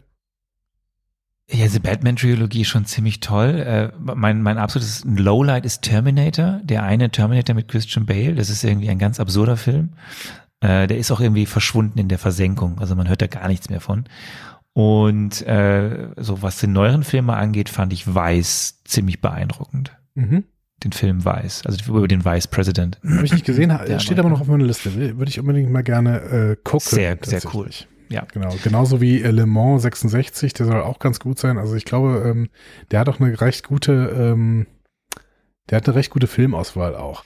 Äh, der Maschinist hat mich zum Beispiel damals sehr, sehr schockiert. Also der ist ja auch dann so, dass er sich so in so, ähm, in so Rollen so reinsteigert. Für der Maschinist hat er, glaube ich, irgendwie Ja, 60 Kilo verloren oder sowas. Auf jeden Fall war er sehr abgemagert. Ähm, das war schlimm. Er hat irgendwie angeblich dann irgendwie nur noch am Dreh, während des Drehs irgendwie einen Apfel und Thunfisch, eine Thunfischpackung pro Tag gegessen oder so. Nicht viel. Boah. Das ist, ich werde gleich, ich werde jetzt schon sagen, das ist das Gegenteil von Chris Hemsworth, was er während dieses Drehs jeden Tag gegessen hat. Das kann ich mir vorstellen. Aber dazu. Ich glaube auch Chris Hemsworth ist eine andere Art von Schauspieler als Christian Bale. Das kann man schon, glaube ich, Ja, ich glaube, das ist, ja.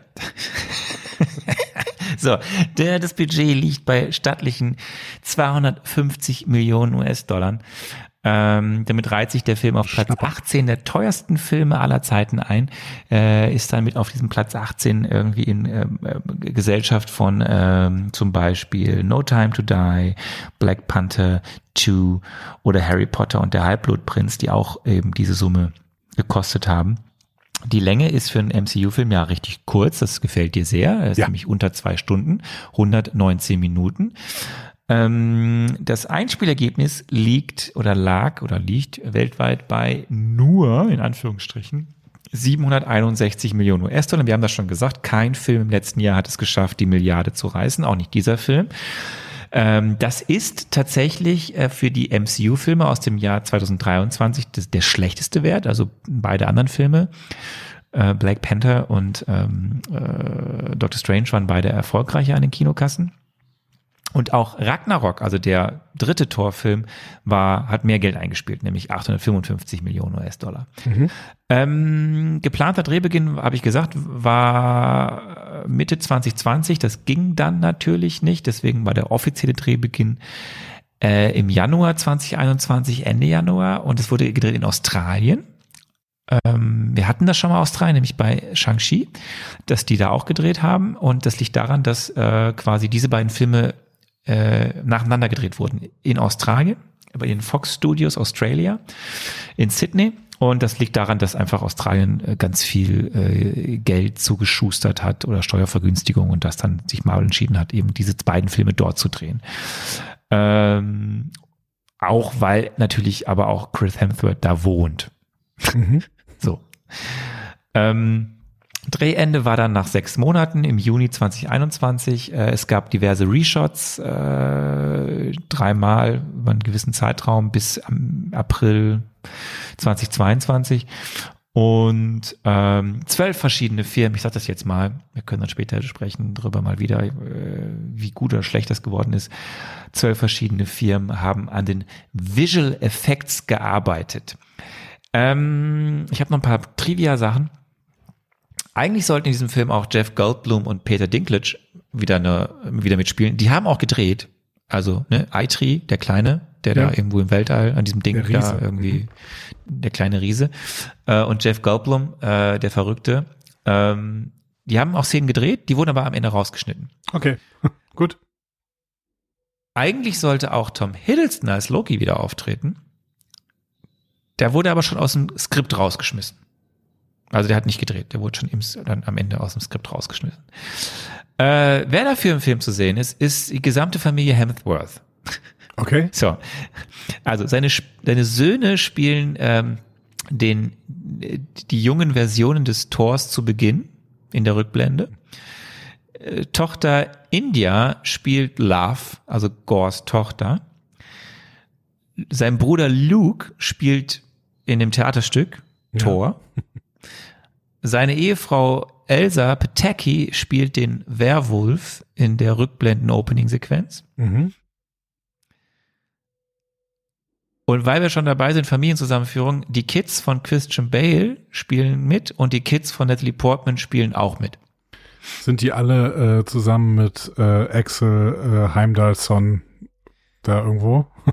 Ja, ja, genau. Die sind alle da irgendwie gefangen. Okay.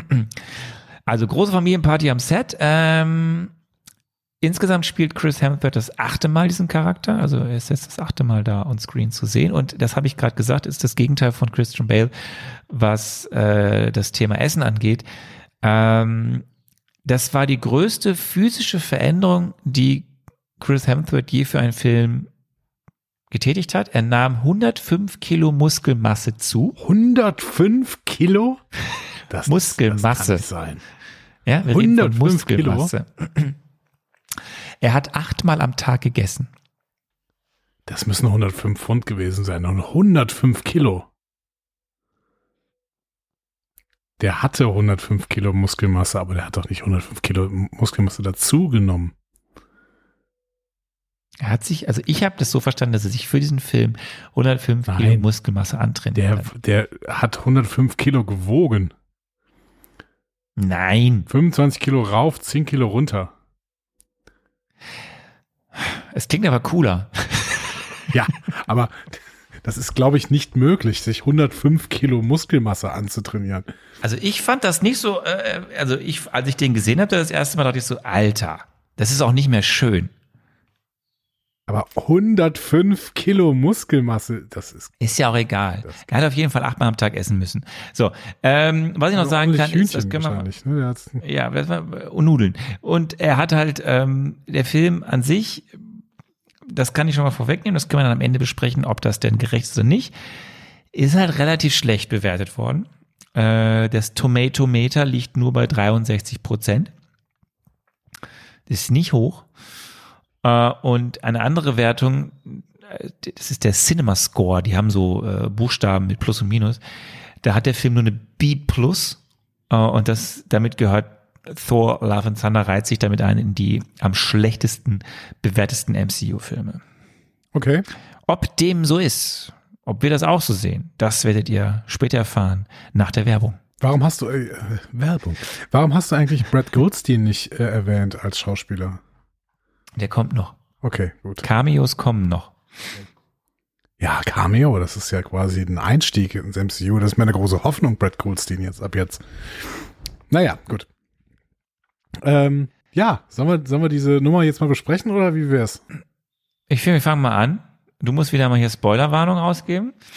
Ja, dann werde ich natürlich jetzt aussprechen ein Spoiler Alert. Wenn ihr den Film jetzt noch nicht gesehen habt, solltet ihr auf jeden Fall jetzt äh, den Film gucken und dann wieder kommen und den äh, Podcast dann weiterhören. Das wäre jetzt unsere Empfehlung. Ähm, aber ihr könnt es natürlich auch andersrum machen. Es ist nur, ihr, ihr seid es gewarnt, würde ich sagen. Ne?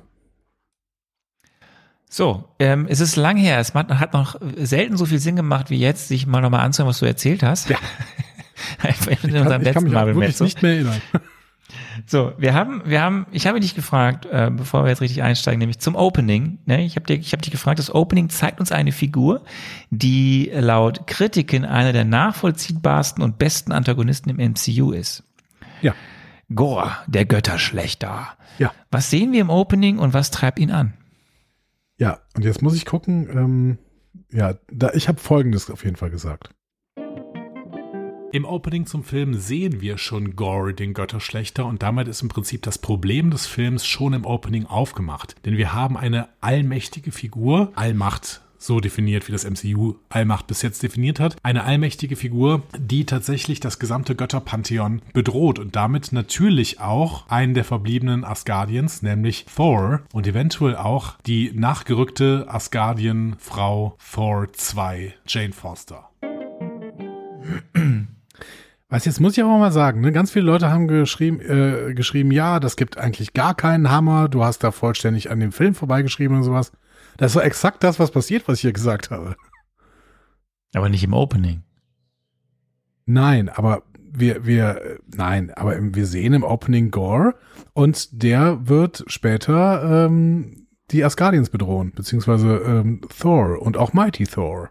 Also Thor. Ja, aber hier macht er was anderes. Hier macht er was anderes. Äh, er sitzt mit äh, seiner Tochter als letzter Überlebender einer bestimmten Zivilisation auf einem bestimmten Planeten und ähm, betet zu seinem Gott, der, wie hieß, Ruda oder sowas, ne? Rapu. Rapu, genau. Rapu. Und ähm, ja, dann stirbt seine Tochter, was relativ tragisch ist. Und äh, meine Damen und Herren, wir haben eine Motivation. Ähm, denn äh, anschließend ähm, wird er, also kommt er zu so einer Oase und da sitzt dann Rapu und Rapu äh, frisst sich gerade voll und trinkt und alles ist super und so. Äh, und dann macht er sich auch noch über Gore lustig, weil Gore so ein, so ein Waschlappen ist. So. Ähm, tja, blöd ist, dass Rapu gerade äh, einen äh, Träger einer uralten Waffe getötet hatte, nämlich, äh, also wie, wie hieß das Ding? Das, Nekroschwert. Das Nekroschwert, das schwarze Nekroschwert. Äh, und das lag da jetzt rum. Das heißt, äh, Gore nimmt sich das und tötet Rapu. So. Weil Gore Ja. hat jetzt nämlich so einen grundsätzlichen Hass auf Götter, weil äh, seine Tochter ist halt gerade gestorben und Rapu hat nichts dafür getan, sondern sich nur darüber lustig gemacht.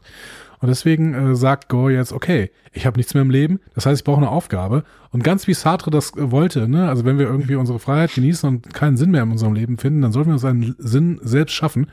Und deswegen macht Gore das, denn er erschafft sich einen Sinn. Er sagt, ab jetzt vernichte ich alle Götter. Richtig. Und das ist äh, tatsächlich auch wirklich nahezu eins zu eins so aus den, also äh, von der Intention her so aus den Comics eben rausgeholt. Das werde ich jetzt häufiger sagen können, dass das eben so aus den Comics rausgeholt wurde. Äh, das ist ziemlich genau die Origin Story von eben äh, Gore, the God Butcher. Äh, die kommt, ähm, die wird so erzählt in Thor, God and Thunder ab Ausgabe 2. Mhm. Und ähm, da ist es natürlich ein bisschen ausführlicher, da verliert er eben, da sieht man, wie er seine ganze Familie und auch Freunde verliert, sich von den Göttern eben mit der Zeit immer mehr abwendet, sich dann aber auch von seinem Volk abwendet oder das Volk von ihm, weil es ihm Blasphemie vorwirft. Aber er ist halt so desillusioniert und dann wandert er, wie auch hier in dem Film zu sehen, irgendwie äh, auf so einem Planeten rum und ähm, um einfach einsam zu sterben und dann fallen vor ihm quasi so platsch, ähm, zwei Götter auf dem Boden, die quasi miteinander kämpfen. Äh, und das ist dann wie hier auch zu sehen, äh, dass eben der eine Gott den anderen umbringt und dann ist aber dieses Nekroschwert da und dann schnappt sich das eben der besagte Gore und Fan kann damit anfangen, dann die Götter zu töten. Rapu an sich, diesen Gott, gibt es nicht in den Comics, der ist für das MCU entwickelt worden. Aber so von der Idee her ist es einfach jetzt in einer sehr kurzen und prägnanten Form hier in dem Opening umgesetzt. Das Nekroschwert gibt es auch. Äh, eben äh, verleiht seinem Träger übermenschliche Kräfte. Möchte ich aber jetzt nicht weiter darauf eingehen. Wie fandst es denn? Also das ist ja schon angeteased, äh, dieses Opening und vor allem diesen, diesen jetzt hier ähm, angeteasten Bösewicht. Fand ich ganz okay. Ich finde, wir haben dadurch eine Motivation. Ich finde, dass jetzt, also ich finde, ähm, die Motivation ist jetzt natürlich nicht so äh, crazy. Sie ist schon relativ dünn. Ne? Also warum töte ich jetzt alle Götter, wenn mich ein Gott enttäuscht hat? Auf der anderen Seite ist das, ähm, wird, also habe ich das schon so ein bisschen verstanden, dass dieses Nekro-Schwert ähm, ja Gore nicht nur die gesamten Fähigkeiten dann gibt. Ne? Also es macht ihn ja irgendwie zu einem Superhelden, also zu, beziehungsweise zu einem Korrumpiert ihm auch. zu einem Supermenschen oder kann man sowas sagen oder zu einem Superwesen äh, und ähm, gibt ihm die Möglichkeit, sich zu teleportieren und ähm, alles Mögliche halt aus den Schatten zu machen quasi.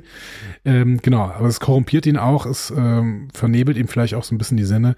Das heißt, ähm, ja, wenn ich jetzt mal zusammenpacke, grundsätzliche emotionale Motivation plus ähm, korrumpierendes, äh, korrumpierender Supergegenstand, dann finde ich das erstmal eine ganz gute Einführung eines MCU-Helden beziehungsweise eines MCU-Bösewichts. Da hatten wir durchaus schlechtere Bösewichter. Also von der Einführung her zumindest schon mal. Ja, und auch hier in relativ kurzer Zeit finde ich sehr stark gespielt von Christian Bale. Also das nehme ich mal ab und äh, denke mir so, oh, der, mit dem sollst du jetzt nicht mal die nicht anlegen. Also das hat mir schon sehr gefallen. Wir ja, können jetzt gleich drüber reden. ja, weiß ich nicht. Also, äh, also äh, nochmal, ich finde Christian Bale ist wirklich ein überragender Schauspieler, aber das, das hier, das ist jetzt auch, ja. Also ich finde so grundsätzlich einen, Kom Ich will eine Fallhöhe aufbauen, lass mich. aber er hat ja nur, er hat ja einen einzigen, also das ist ja nur ein Ja, ich einziger will eine Aspekt. Fallhöhe aufbauen. Okay, lass gut. mich. Ja, ist mega, wie der das hier spielt. Also krass. Also ich würde, hätte fast gesagt Oscar, aber, aber dann. So, aber dann. So, wir fangen mit dem ersten Teil an. Ähm, ich habe ihn mal genannt zwei Tors. Äh, ich habe hier die Frage gestellt. Thor ist gefragt und muss die Götterwelt retten. Wo trifft er auf Gore? Wo auf Valkyrie und seine Ex? Und was passiert noch alles im ersten und zweiten Teil des Films? Und wo sind eigentlich die Guardians? Das habe ich dich alles gefragt in einer Frage. Ich glaube, das mit den Guardians habe ich nachher noch äh, nachge, ähm, nachgeleistet. Komm, hau einfach alles raus, was er Ich haue alles raus, was ich habe. Pass mal auf.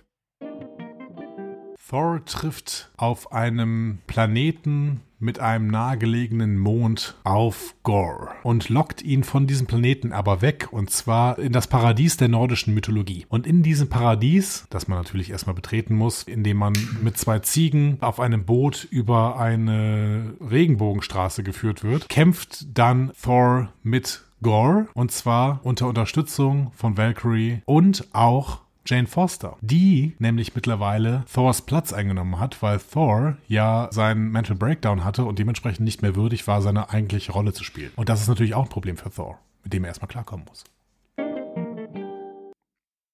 Äh, ja, und äh, wo waren eigentlich die Guardians? Die Guardians sind nicht da. Die Guardians können die Götterwelt der Asgardians gar nicht betreten, deswegen können die Guardians an dieser Stelle keine Rolle spielen. Ja. Ja, das du alles wieder eingerissen. Ja, ich habe mich ein bisschen verrannt mit dieser Götterwelt. Aber ich fand es eigentlich eine ganz gute Idee. Also, dass, äh, dass das Ganze irgendwie in der, in der Götterwelt spielen könnte. So. Ja, tut's ein bisschen. Ja, also in, im, im Paradies quasi. Ne? Also, das wäre ganz, ganz schön gewesen irgendwie. In Valhalla. Hättest du deine, hättest du denn, ich frag mal so vorweg, hättest du deine Idee besser gefunden? Ich weiß nicht, weil ich nicht so richtig weiß, was die Idee des Films war. dazu, dazu kommen wir, glaube ich, gleich. So, wir steigen ein. Wir gehen den Film wieder ein bisschen Schritt für Schritt durch. Du darfst miterzählen, lieber Andi. Also wir fangen an. Es gibt eine kleine Geschichte über Thor. Ja. Thor erzählt von Kork und unterlegt mit äh, einem wunderschönen Lied, was ich lange nicht mehr gehört habe.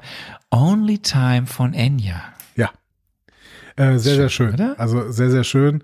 Äh, Kork ist auch der Charakter, der von Taika Waititi gespielt wird, glaube ich, ne? Ähm, Oder?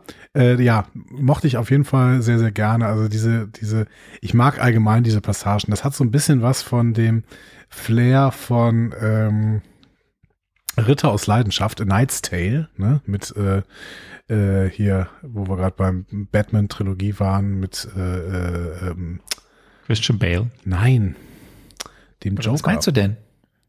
Äh, Heath Ledger. Heath Ledger, genau. Heath Ledger ist Hauptdarsteller von The Knight's Tale, Ritter aus Leidenschaft.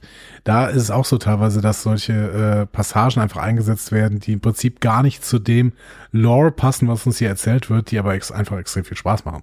Und äh, das passiert hier auch. Also gefällt mir, gefällt mir wirklich gut. Ja. Ja, wir sehen Thor als Baby, als kleinen Jungen, als Kämpfer, als Liebenden, der auch seine große Liebe Jane irgendwie, äh, man sieht sie da, man sieht, man hat den ersten äh, Jane Witz, ne, Jane Fonda, wir hatten es gerade, wir sehen den ersten Werwolf im MCU, die er auch liebt, auf einem Werwolf. Ähm, wir haben ihn als Verlierer, wir haben ihn als Dude, wir haben ihn als Teil der Guardians, ja, wir gehen das einmal alles durch und ähm, dann sehen wir ihn zum Schluss als in sich gekehrter meditierender Wartender, der sich äh, wieder gefunden hat. Und äh, dann geht's mega. los. Und wir kommen zu den Klängen von Guns N' Roses, äh, wird er gerufen, um an einem Kampfgeschehen teilzunehmen, an dem die Guardians beteiligt sind, die etwas überfordert scheinen. Und jetzt muss sich Thor um einen Tempel kümmern, dem irgendein König Jakal eigentlich ein Heiligtum ist, wo aber irgendwie, weil eben der zugehörige Gott ermordet wurde, jetzt von anderen besetzt wurde, nämlich von irgendwie Kampf. Es waren Kampfeulen, oder? Ja, irgendwie so. Ja. So. Und dann endet das hier und jetzt, sagt Thor, und dann geht's los. Und dann wird gekämpft. Ja, genau. Also es scheint so sein, sein Markenzeichenspruch geworden zu sein. Das endet hier und jetzt und dann kämpft er. Es war ein bisschen vorhersehbar, dass dieser Tempel am Endeffekt einstürzt. Ähm, wie eigentlich alles da vorhersehbar war in diesen ersten Szenen. Aber äh, sie haben trotzdem sehr, sehr viel Spaß gemacht. Das heißt, ich habe es mir gerne angeguckt. Ja. Glaubst du, er hat, er kann wirklich Spagat? Äh, nein, glaube ich nicht. Ich glaube, das ist äh, CGI. Ja, das habe ich gefragt, ob, ob, ob, ob das, ähm, ob er sich irgendwo so hinge, auf so einem Bluescreen und dann haben sie so, aber, oder, also, ob er, das habe ich mich echt gefragt, ob das, ob das Computertechnik war oder ob er es kann. Mit 105 Kilo Muskelmasse natürlich schwierig. Kann ich nicht beurteilen. Ich habe weder 105 Kilo Muskelmasse, übrigens Chris Hemsworth auch nicht, aber ähm, ich habe ich habe weder 105 Kilo Muskelmasse noch äh, kann ich Spagat. Also ich bin für beides kann ich hier nicht so richtig als Experte dienen, leider. Was, was glaubt ihr? Hat Was- was würdest du lieber 105, Hättest du lieber 105 Kilo Muskelmasse oder würdest du einen Spagat können? Ich hätte gern 105 Kilo Muskelmasse. Okay, gut. Ich bin ich bin dann äh, mehr beim Spagat, aber gut, alles gut. So. Währenddessen auf der Erde, Ja, das Jane. ist nicht so Wir- äh, nicht so lustig insgesamt. Nee, das ist jetzt ein harter Bruch. Jane ist im Kernspin, äh, denn sie hat Krebs Oh, und das quasi in einem sehr, sehr, sehr finalen Stadium. Und es gibt dann äh, eben einige kurze Szenen. Wir sehen, ähm, wir sehen Darcy wieder, Kate Dennings. Die haben wir natürlich schon in ähm, Wonder Vision gesehen, aber jetzt sehen wir sie auch wieder im Thor-Franchise wieder, ähm, die ihr gut zuredet. Wir sehen Two Broke, Two Broke Girls. Ja, genau. Und wir sehen später ähm, auch ganz kurz, äh, auch, da hätte ich gar nicht mit gerechnet, äh, nochmal Stellan Skarsgård als Eric Selvig, zumindest als äh, Videocall, wo sie dann eben auch in der ähm, schöner Cameo, wo sie in der im Labor nach Lösung sucht und äh, Ja, der wird auch dann nochmal kommt wieder sie auf die ich. Also Idee. Stellan Skarsgård wird, glaube ich, nochmal eine Rolle spielen im MCU. Der wird nochmal wichtig. We will see. Und dann hört sie Mel, ja, dann spricht Mjölnir zu ihr und ruft sie nach äh, New Asgard. Ja. Komisch, oder? Sie hört das Buch rascheln und guckt rein und dann denkt sie, da muss ich mal hin. Weil dieses, dieses Ding ja dann Kräfte verleiht. Genau, da geht sie dahin. Wir sind äh, quasi im äh, Disney World oder besser gesagt in ähm, äh, Asgard, Paradise City. Äh, zu den Klängen von Paradise City. Ähm, und wir erfahren, Valkyrie, es wird alles im Schnelldurchlauf. Valkyrie ist jetzt da die Königin, das haben wir ja schon in Endgame äh, gesagt bekommen. Jetzt muss sie ein bisschen Politik machen, ein bisschen Geld reinholen. Das findet sie alles ganz toll. Ähm, es wird jetzt auch ganz toll, dass sie da jetzt so Eisdielen eröffnen darf, die Infinity Cones. Ähm, und dann haben wir äh, Wortwitz, riesen, Wortwitz finde ich riesig. Bitte, bitte weitermachen damit. ja, ja. Hast du noch welche, die du so kurz? Habe ich immer, aber hier gerade gab es einfach diesen Infinity Counts Witz und das finde ich äh, super und bitte weiter damit. So, Hast du gelacht? ich, äh, ja, ich habe kein einziges Mal gelacht bei diesem Film. Aber ich lache grundsätzlich sehr, sehr selten beim, ähm, beim Fernsehgucken oder so. Aber geschmunzelt und äh, mich gefreut oder sowas, das passiert schon. Und das habe ich, ich habe mich auch hier gefreut. Wieso? Äh, hast du dich auch über Mel Mel Melissa McCarthy gefreut? Nein, tatsächlich nicht. ja, Melissa McCarthy ist mir wirklich egal. Ich, ich fand ganz äh, schön, dass äh, Matt Damon mal wieder äh, so eine so eine dusselige Rolle gespielt hat, weil Matt Damon ist eigentlich für jeden Spaß zu haben. Das ähm, hat mir gut gefallen. Melissa McCarthy ist mir wirklich egal. Ähm, ja, Sam Neill fand ich gut. Das, also das, du hast dich aber, du hast dich schon erinnert, dass wir das Ganze ja schon mal hatten in Tor 2. Äh, in Tor Ragnarok. Da haben wir das ja auch schon mal gehabt, dass eben äh, Luke Hemsworth, Matt Damon, Sam Neill ein Theaterstück spielen Ja, aber Melissa Thor, McCarthy Loki nicht, oder? Nee, die war jetzt neu dabei, weil Hela jetzt ja gespielt werden musste.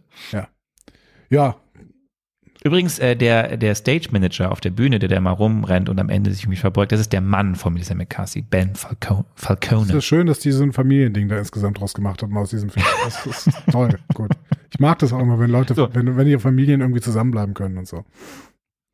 Und damit wir den Cameo-Reigen perfekt machen, ähm, dann sehen wir ja danach, diesem Theaterstück, sehen wir ja dann ja, wie äh, sich diese Gruppe an Gästen dieses äh, New Asgards sich um den zerbrochenen Mjölnir stellen. Und äh, der Tourguide ist für die Menschen, die es kennen, nämlich ähm, die Team Tor Kurzfilme, die wir hier nicht besprochen haben. Wir wollten das mal tun, haben es aber nicht gemacht. Und es gibt nämlich ähm, bei Disney Plus auch zu sehen, es gab sie damals, die wurden immer um diese Torfilme veröffentlicht, auch so Kurzfilme mit äh, Chris Hemsworth und eben diesem Schauspieler äh, Daryl Jacobson gibt es äh, so, glaube ich, zwei oder drei äh, kleine Kurzfilme, die heißen Team Tor. Und ähm, dieser Daryl Jacobson ist hier der Tourguide und hat hier eben auch nochmal sein Cameo. Okay. Cool. Ja. Ja, und dann steht da Jane und der Hammer bewegt sich und wir, wir, erfahren, wir sehen es dann nicht, aber wir erfahren es dann später, dass er sich zusammensetzt und ihr die Kraft zum Mighty Tor gibt. Ähm, ja, kannst du mir das erklären? Weil ich habe ich hab irgendwie das nicht ganz verstanden. Ich habe, also mir wurde irgendwie erklärt, dass Thor versehentlich Mjölnir genau diese Kraft gegeben hat, so dass Jane Foster jetzt seine Kraft bekommt, wenn sie sich mit Mjölnir verbindet. Aber wie, wann, wo ist das passiert? Ja, wir sehen es ja nicht. Also du hast, hast, es ja angesprochen, es gibt ja später diese Rückblende, die dann auch wieder von Kork erzählt wird, dann können wir das jetzt schon mal erzählen, äh, wo es ja um die Liebesbeziehung, also wir sehen ja eigentlich all das, was nach, was in oder nach Thor The Dark World passiert ist und dann irgendwie hören wir es ja, dass sie sich getrennt haben, dann äh, in Thor Ragnarok. Und dazwischen ist irgendwas passiert und das sehen wir ja quasi da. Diese Rückblende wird dann ja gemacht, äh, wie sie sich erst geliebt und wie sie schön miteinander gelebt haben und dann sich auseinandergelebt haben. Das wird uns ja hier quasi erklärt, Redcon-mäßig. Und ähm, das ist das, was hier in dem Film die Erklärung ist. Thor sagt in einem stillen Moment, Mjölnir, die ist doch perfekt, wenn irgendwas mit ihr ist, pass auf sie auf. Er flüstert es jetzt hier. Du siehst, wie Mjölnir reagiert mit diesem, ne, dann geht, wird ja dieses Zeichen von Asgard dort irgendwie, äh, blinkt kurz auf. Und das soll uns erklären, okay, sobald Jane nach Mjölnir quasi ruft, dass sie Hilfe braucht, hilft Mjölnir ihr und deswegen wird sie zum Mighty Thor. Okay. Dass das alles relativ schnell weggehuscht ist, ähm, uns nicht wirklich gezeigt wird. Du hast vollkommen recht. Das ist in Mighty ja. Thor ausführlich beschrieben, ja. hier in dem Film nicht. Ja, also ich hatte, ich habe gedacht, ich hätte irgend vielleicht irgendwas aus den Thor-Filmen oder aus den äh, Avengers-Filmen oder so vergessen, dass Thor das an dieser Stelle noch macht, weil das ist ja im Prinzip die zweite Hauptprämisse dieses Films, neben Gore hat, äh, ist schlecht auf Götter zu sprechen. Also das sind ja die beiden Hauptprämissen des Films eigentlich. Ähm, wir haben ja, jetzt, um wir haben jetzt äh, Jane Foster als Mighty Thor und wir haben Gore, der alle umbringen möchte. So und ähm, die zweite Hauptprämisse wird basiert quasi auf einer Szene, die es gar nicht gab, die man uns jetzt hier in einem, in einem Rückblick zeigen muss. Ist es nicht Richtig. ein bisschen, sagen wir mal, schlecht? ja, oder man hätte es vielleicht ein bisschen, äh, man hätte sich mehr drauf, man hätte mehr Zeit drauf verwenden können. Aber so wie du es beschreibst, ist es halt relativ, ja, es wird, es, es wird als Faktum dargestellt und relativ schnell abgefrühstückt. das wir werden ich, über das vieles, echt, das hat mich im Nachhinein auch, während ich den Film geguckt habe, immer noch irgendwie so, Moment, Moment, Moment, was habe ich verpasst? Warum ist sie plötzlich eine Mighty Thor? Und dann habe ich es nochmal geguckt und habe gedacht, okay, sie kriegt also ihre Kräfte und dann wird das nachher noch erklärt. Aber jetzt irgendwie auch nicht überzeugend. Keine Ahnung. Naja. Ich kann dir da nicht viel mehr zu sagen. Du hast die Erklärung selber gegeben quasi. Also das ist es. So will es Taika Waititi, so ist das Drehbuch geschrieben. Okay, gut. Na gut, okay. So, da, das sind wir schon viel vorgesprungen, wir eben, aber wir bleiben, wir gehen mal zurück nochmal auf den Planeten von Jakal, wo eben jetzt der Tempel in Schutt und Asche liegt, äh, Thor zwei Ziegen geschenkt bekommt, sich quasi ähm, dann die Guardians und Thor verabschieden voneinander. Das ist ja alles, das ist zwar ganz lustig für einen kurzen Moment, aber passiert ja nichts. Also Nein. es gibt ein bisschen Chaos auf dem Schiff und dann, dann war es das auch wieder. Die Guardians ziehen von dannen. Thor muss sich eingestehen, dass er irgendwie doch keine Familie hat und das wird dann so ein bisschen Emotionalität aufgebaut, aber sie wird ja auch immer direkt wieder mit Gags zunichte gemacht. Ja. Und dann reisen quasi Kork und Thor mit den schreienden Ziegen nach äh, über dem Bifrost zu Sif, die zwischenzeitlich sich um Hilfe erbeten hat und Thor sieht das dann. Und ja. dann liegt sie auf diesem Schneeplaneten mit einem fehlenden Arm. Und hinter ihr der große tote Gott Faliga ist übrigens auch straight out of Comics. Okay. Ähm, ich möchte noch einmal erwähnen, was ich sehr, sehr gerne mag bei solchen Filmen, ist, dass äh, wenn, wenn Gags einfach, die vielleicht gar nicht so gut sind, einfach bis zum Erbrechen durchgezogen werden. Und das mit den Ziegen, also großartig. Wenn sie das nur, wenn sie das nur 30 Sekunden gemacht hätten, dann wäre es einer der müdesten Gags überhaupt gewesen. Dadurch, dass sie es aber quasi zwei Stunden lang durchziehen, diese Ziegen, die ununterbrochen schreien, ähm, fand ich es dann wieder riesig. Also so, sowas mag ich einfach sehr, sehr gerne. So. Ja.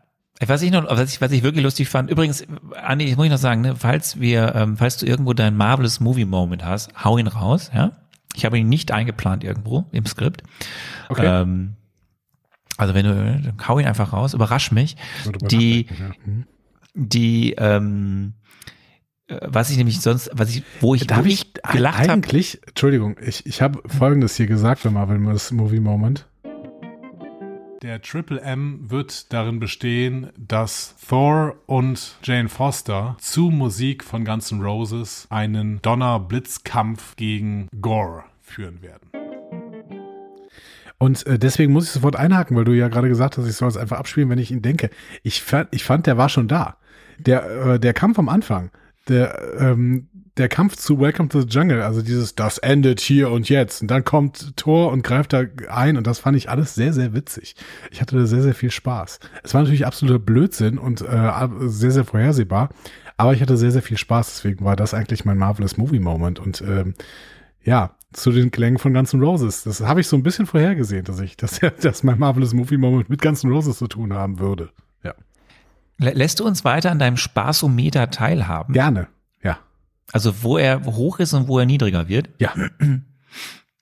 Ähm, was, weil, weil, weil wo ich so einen Spaß hatte, wo ich auch wirklich gelacht habe, ist, es gibt diese eine Szene an Bord des Guardian-Schiff, wo ähm, wer, irgendwer versucht zu pfeifen und dann fragt, Mantis. Äh, Man, wird Mantis gefragt, ob sie, ob sie pfeifen. Das fand ich sehr, wo sie dann so, äh, macht, das fand ich sehr lustig.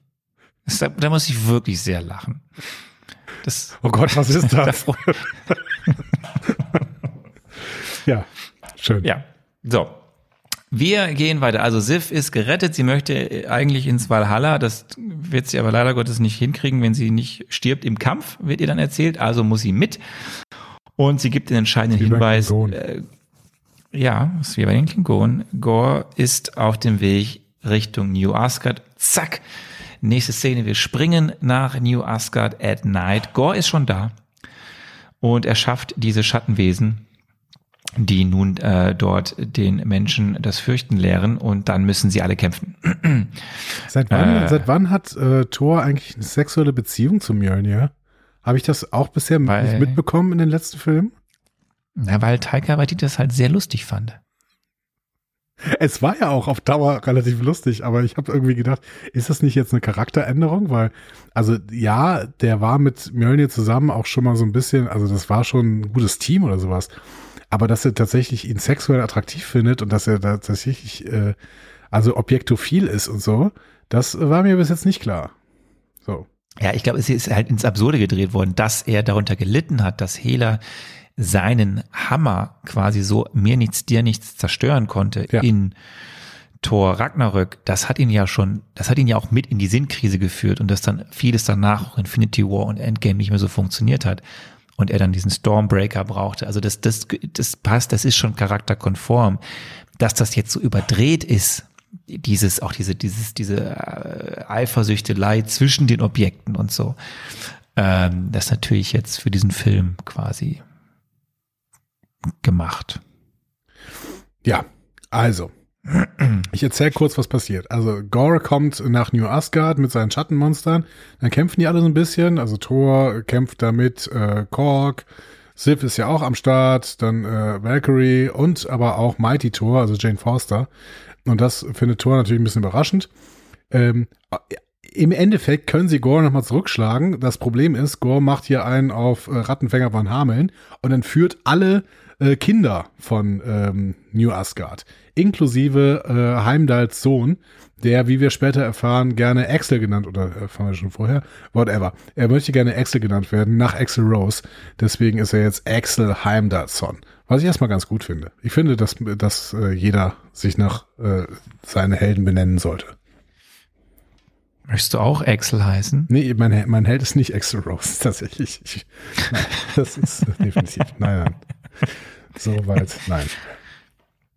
Jean-Luc Nee, eher, eher dann äh, Benjamin, aber das ist ein anderes Thema. Benjamin.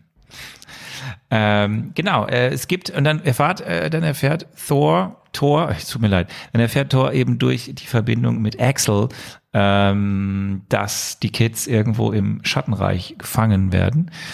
und hat dann diese Telepathie und äh, ja, dann muss überlegt werden, wie geht's weiter. Das Ganze wird ein bisschen erschwert, dieses Überlegen, wie es weitergeht, weil Thor und äh, Jane auch miteinander klarkommen müssen, Ja. weil man sich ja so lange nicht gesehen hat. Äh, interessant eben hier, während es für Jane, die anscheinend geblippt wurde, ja nur drei, vier Jahre seit der Trennung sind, sind es für Thor, der nicht geblippt wurde, acht Jahre, sieben Monate und sechs Tage. Er weiß es sehr genau, also man merkt, er hat da noch sehr starke Gefühle. Ja. Und ähm, ja, man überlegt, äh, wie geht das jetzt weiter? Wie wird man wieder Herrin oder Herr der Lage? Hier übrigens auch der zweite Jane Witz, Jodie Foster. Ähm, genau, die ganze Sache mit der Eifersüchtelei zwischen Stormbreaker und Mjölnir. Der Stormbreaker, der sich mal von hinten anschleicht quasi. Und ähm, ja, äh, man beruhigt die Eltern, äh, man überlegt sich einen Plan, den ähm, der interessant äh, an der Tafel von Meek äh, quasi aufgemalt wurde. Und ähm, der Plan ist eben, dass man jetzt äh, in der Allmachtsstadt ein paar Götter rekrutieren möchte. Omnipotent City. Omnipotent City. Oh. Kannst du das immer so sagen? Ja, natürlich. Äh, wo fahren die hin? Omnipotent City. Äh, genau, um Zeus und Co. zu überzeugen, mit ihnen in den Kampf gegen Gore zu ziehen. Äh, zur quasi, äh, ja, zum Schattenreich. Damit ist quasi, ne, bevor sie dann aufbrechen, ist der erste Teil vorbei. Lieber Andi, 45 Minuten sind um. Wie war es bis hierhin? Äh, witzig. Äh, witziger Film. Sehr chaotisch. Ich wusste nicht so richtig, wie ich den ernst nehmen sollte, obwohl wir auch Geschichten über Krebs und to tote Töchter drin hatten äh, und äh, ehemalige Väter, die deswegen versuchen, alle, alle Götter abzuschlachten und es teilweise auch tun. Also, ähm, ich habe ja irgendwie in unserem Feedback schon gelernt, dass es so eine leichte Kritik auch an den äh, an der Stimmung des Films gab, weil irgendwie die verschiedenen Stimmungen, die dieser Film äh, verursachen möchte, nicht zusammenpassen. Das finde ich, hat man in diesem ersten Teil schon durchaus gemerkt. Also, dass man hier irgendwelche sehr, sehr ernsten Themen zusammenbringen möchte mit einem im Prinzip äh, Zucker Abrams Zuckerartigen Klamaukfilm, den wir hier irgendwie äh, vor uns liegen haben. Ja, viel Slapstick. Und, und dieser Slapstick hat bei mir auch wirklich an, an vielen Stellen gut funktioniert. Ich mag es ja auch, wenn das MCU sich nicht zu ernst nimmt, ne? Aber ähm, ja, also die, der Geschichte hat es jetzt nicht gut getan. Sagen wir mal so. Irgendwie. Dann gucken wir doch mal, ob es äh, sich ändert. So, Ja. wir gehen zum zweiten Teil. Äh, ich habe es mal genannt, die Götter müssen verrückt sein. Ja. Und äh, Auch ein sehr schlechter Film eigentlich. Der- auch ein sehr schlechter Film.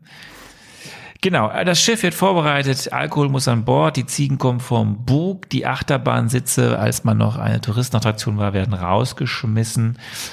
Ähm, ja, ne, Thor hält mal wieder ein Schwätzchen mit Mjölnir, währenddessen versucht Jane, ähm, sich mit sich selbst klarzukommen. Hier sehen wir zum ersten Mal, dass es ihr richtig scheiße geht. So, also sie äh, ist dann ja mal in ihrer, nochmal, zieht sich ja nochmal zurück. Ähm, und dann merken wir, okay, wenn sie den Hammer hat, wenn sie die Macht hat, das wird dann ja hier erklärt. No, du hast es selber gesagt, wir wissen nicht genau, warum sie die Macht hat, aber wir sehen hier, wenn sie die Macht hat, rettet sie das.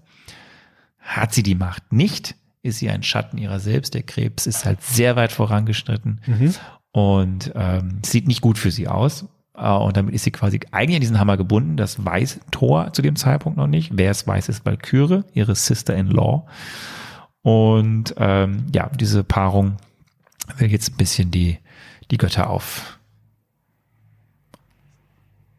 auf, wie was das, möchten sie jetzt aufmischen. So, Ja. so, ja.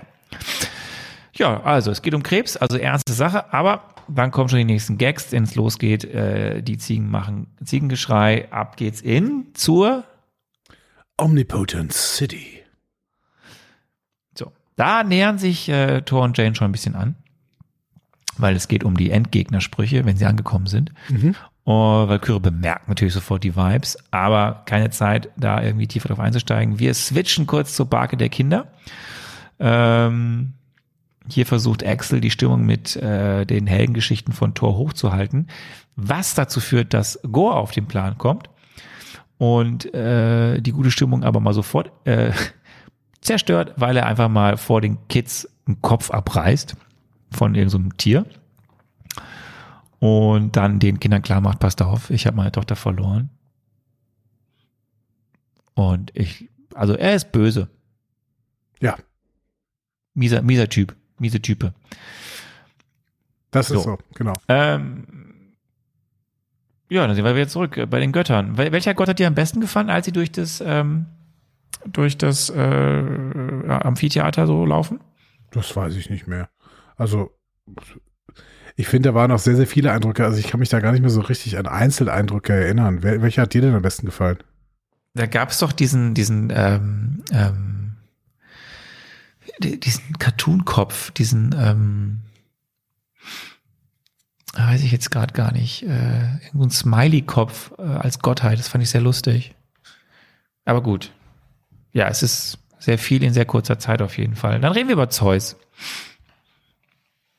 Reden wir über Zeus. Ähm, was sollen wir über Zeus reden? Es ist äh, Russell Crowe.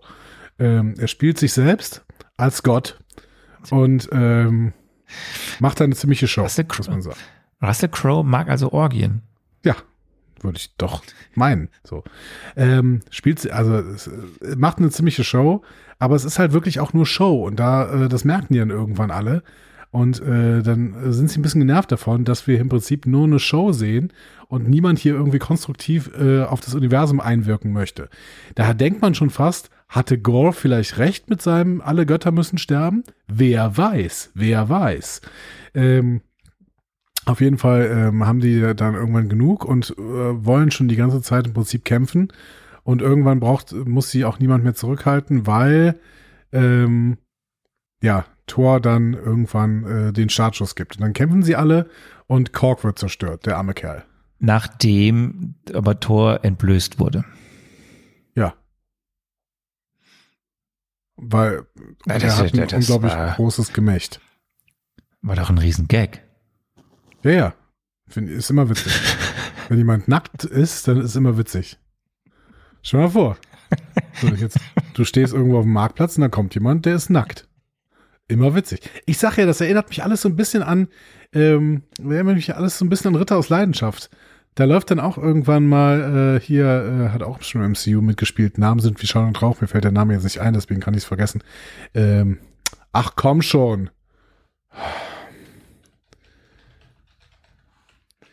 äh, da läuft dann irgendwann Paul Bettany, genau, Paul Bettany läuft dann irgendwann plötzlich nackt durchs Bild und du denkst, oh, das ist witzig, weil der ist nackt. So, und das, das funktioniert einfach. Also, es ist jetzt halt, es ist halt ziemlich trashig. So. Ja. Ja, also äh, genau, Thor möchte nicht kämpfen, er, es empfährt ihm aber noch, dass er quasi preisgibt, dass er zum Altar der Ewigkeit möchte, der Gore und der Erste, der hinkommt, das erfahren wir dann alles in diesem Gespräch, ähm, dann kriegt er einen Wunsch erfüllt und so, bla bla bla, aber ja, äh, es gibt diesen Kampf zu Sweet Child of Mine, genau, du hast es gesagt, Core, man denkt, er ist tot, aber nein, sein Kopf bleibt und ähm, dann äh, angeblich stirbt ja Zeus. Wir werden später eines Besseren belehrt, dass er aber auch nicht tot ist. Also irgendwie stirbt gar keiner. Und ähm, Donnerkeil, aus irgendeinem Grund brauchen sie ja dieses Donnerkeil-Ding. Mhm. Und ähm, ja, wenn sie es dann haben, werden sie Ist einfach eine mächtige Waffe, ne? Ziegen, Also das ist so mächtige Waffe, ganz mächtige Waffe werden die Ziegen gerufen und es geht raus an zwei großen Celestials vorbei, raus ins All, Richtung dem Ort, wo sie glauben, sich Gore und die Kinder aufhalten. Celestials, waren es Celestials? Das waren Celestials, ja. Wo waren die? Die waren draußen. Der, der, als diese Ziegen raus aus diesem Palast geflogen, aus dem Amphitheater geflogen sind, äh, dieses Loch machen, stehen da wirklich zwei äh, so riesige Celestials und gucken so rein. Ah, okay, gut. Ja, kann ich mich nicht mehr dran erinnern. Ist aber gut, dass du mir das erklärst, weil äh, da, Ja, das ist, der, das ist der Job des Podcasts auch ein bisschen. Ja, es wird ja einfach nur gezeigt, ob das jetzt irgendeine Bewandtnis hat, dass da zwei Celestials einfach da auch noch rumstehen. Wir kennen sie seit, äh, wir kennen sie so richtig seit, also wir haben das, de facto haben wir sie das erste Mal schon in, in, im, im, im zweiten Tor gesehen. Äh, Quatsch, im zweiten Guardians of the Galaxy gesehen. Im ersten Guardians of the Galaxy waren wir ja in Nowhere, was ja ein Celestial-Kopf war. Ach, aber da haben sie, genau, da wurde es aber erklärt, oder war es im zweiten? Das weiß ich nämlich gerade wirklich nicht, ob es ob es im ersten oder im zweiten Teil war, wo es eben diese vom, vom, ne, der, der die ganzen Schätze da behütet, ähm, äh, Benicio del Toro hat ihn gespielt, äh, wo Ja, er dann erzählt. Mhm. zu den der Sammler von den Infinity Stones und da, da wurden dann auch schon die Celestials erwähnt und dann haben wir die Celestials natürlich im Eternals gesehen. Ja. Äh, gut. So, wir sind im All auf der Barke der Kinder. Thor macht ein bisschen Mut. Äh, und dann macht er genauso viel Mut auch auf dem Boot mit den Ziegen, dass es allen gut geht. Äh, Valkyrie ist ein bisschen äh, down, äh, Korg ist ein bisschen platt. Und äh, ja, Thor und Jane reden jetzt ein wenig, schauen sich Weltraumdelfine an. Lange Rede, kurzer Sinn. Da habe ich übrigens erstmal gedacht, mein Fernseher wäre kaputt, weil ich habe die gar nicht gesehen. Die Weltraumdelfine. Im Hintergrund ja, aber die sind so total klein. Ich habe gedacht, so, hm? sind ja auch weit weg. Ja. Komisch. Ja. Ja. Hast du nicht aber diese Romantik gespürt? Ja? Diese, diesen, diesen, diesen Moment. Nee, aber ähm, Ging ja auch wieder um Krebs dann. ja, genau. Aber dann haben sie sich geküsst. Ganz lang und innig. Und dann waren sie aber auch schon da. Ja, genau. Im Und Schatten. dann, dann ist alles schwarz-weiß geworden. Ja, und dann bemerken sie aber, ähm, Mist, es war eine Falle. Denn Gore wollte die eigentlich die ganze Zeit nur da haben, weil er braucht nämlich ähm, Stormbreaker, um ähm, zur Ewigkeit zu, gang, äh, zu gehen. Über den Bifrost. So. Weil in Ewigkeit kann er die Götter auslöschen. Ja, das ist, das ist richtig. Also hast es eigentlich auf den Punkt gebracht. Dann kämpfen sie mal ein bisschen. Ja. Ne, der Hinterhalt von Gore. Gore macht ein bisschen äh, Psychotalk äh, und ähm, ja, lässt sie alle blöd aussehen und am Ende äh, sieht es erst so aus, als ob sie Thor auch Gore wieder besiegt hätten, aber beim Sie reisen mit dem Bifrost zurück. Ich möchte an dieser Stelle sagen, weißt du, sie haben sich am Anfang extrem viele Gedanken gemacht, wie sie da hinkommen. Warum haben sie den Bifrost Weil das mit dem, ja, aber jetzt klappt das mit dem Bifrost. Wir hatten aber schlechtes Writing ganz am Anfang, aber das ist ein anderes Thema. Wir Ähm, brauchten diese Ziegen. Also ich hätte die Ziegen auch genutzt, wenn ich sie, wenn ich die Idee einmal gehabt hätte. ja, wir hätten ja auch im Bifrost mit den Ziegen. Sie fliegen- nehmen ja die Bifrost. Aber machen sie das die nicht? Ich dachte, Ziegen das, wäre- ich dachte, das machen sie.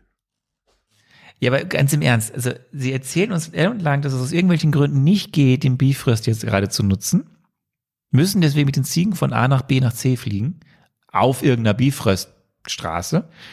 Und dann, aber wenn es dann geht's mit dem, aber zurück kommen sie ganz schnell mit dem Bifröst. Das ist doch alles schon wieder so schwierig. Rascheln. Drehbuch rascheln. Naja. Gehen wir zur Ja, Ewigkeit. Warum kann. Gehen wir zu. Nee, wir sind. Äh, wir, äh, ja, wir, es ist ja. Also es geht ja schnell. Das ist ja ein schneller Film. Wir sind ja schnell durch. Also wir sind zurück in Asgard. Das ist jetzt nochmal wichtig. Das Team ist da ausgespuckt. Äh, jetzt. Ähm, Nee, das können wir, das ist eigentlich jetzt, jetzt kommt der dra- dramatische Höhepunkt. Also jetzt musst du mal deine Frage zu, zu ne, dramatische, emotionale Höhepunkt des Films. Ich habe dir die Frage gestellt. Wie geht's weiter? Äh, was passiert im großen Finale und wer stirbt? Da habe ich äh, Ja. Folgendes gesagt. Im großen Finale muss sich Thor wieder würdig zeigen, die eigentliche Rolle von Thor zu übernehmen. Die eigentliche Rolle, die ihm natürlich qua Geburt schon zugedacht war und die aber mittlerweile Jane Foster übernommen hat. Gleichzeitig ist in dem Moment, wo er wieder würdig ist, diese Rolle zu übernehmen, natürlich Jane Foster übrig und dementsprechend wird sie im emotionalen Finale sterben. Ja, schon richtig, ne? Tja, guck mal.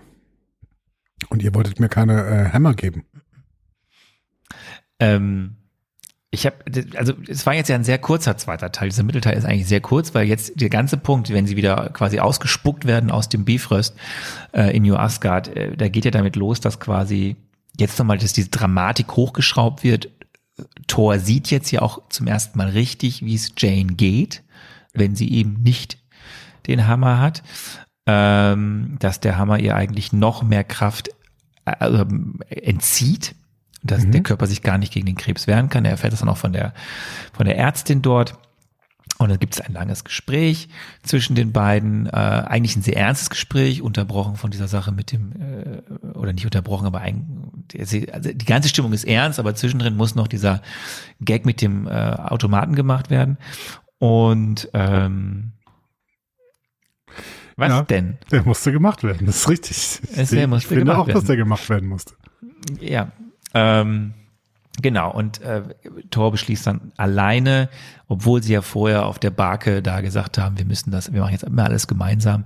In dem romantischen Moment, dass er jetzt beschließt, das macht er alleine, weil wenn Jane den Hammer noch mal nutzt, hier war in der Fallhöhe wieder mal aufgebaut, dann war es das für sie.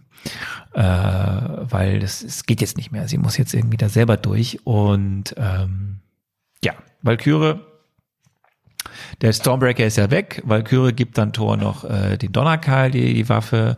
Damit hat sich jetzt auch der Mittelteil gelohnt, äh, damit er eine Waffe hat. Und ähm, er teleportiert sich dann jetzt wieder zurück dahin, wo Gore mit den Kids ist, nämlich am Altar der Ewigkeit Mhm. in dem, im Schattenreich. Und ähm, ja, da sind die ganzen Kinder. Da ist Gore. Der baut da gerade alles zusammen, damit jetzt dieser Stormbreaker via Bifrost den das Tor öffnet zur Ewigkeit. Ja, da waren wir kurz Und, Adventure-Movie, ähm, weil ich kenne solche ähm, äh, in einem Adventure-Game hier. Ich kenne solche Passagen, wo man so ein Tor öffnen muss und aber gleichzeitig bedroht wird von hinten. Das heißt, man muss schnell so eine so ein Rätsel lösen, um dann dieses Tor aufzumachen und dann wirklich sein Ziel zu erreichen. Ja, kenne ich. Du brauchst dann irgendwas, was du vorher dir irgendwo her herholen musst. Genau. So. Genau, ja. Ja, ähm, zum Glück, es rappelt und wackelt. Da sind auch so, äh, sehen wir auch übrigens in diesem Altarraum sind so Statuen. Wir sehen Ja. dann das, äh, ähm, da sehen wir auch den äh, Watcher, irgendwie so eine Figur vom Watcher und wir sehen äh, das Living Tri Tribunal, das ist auch eine ganz berühmte Sache aus den Marvel Comics. Also der, die, diese Figuren an der Wand haben aber zu bedeuten. Und ja, vor allem kommt dann Thor, äh, teleportiert sich dahin und ähm, rettet die Kids vor einmal herunterfallenden Kopf und äh, dann dann äh, schenkt er den Kids ein bisschen Kraft und dann geht's los. Zu November Rain. Ja, möchtest du erzählen, was passiert? Thor kämpft mit Gore ähm, und Gore scheint zu gewinnen, aber dann opfert sich äh, Jane quasi.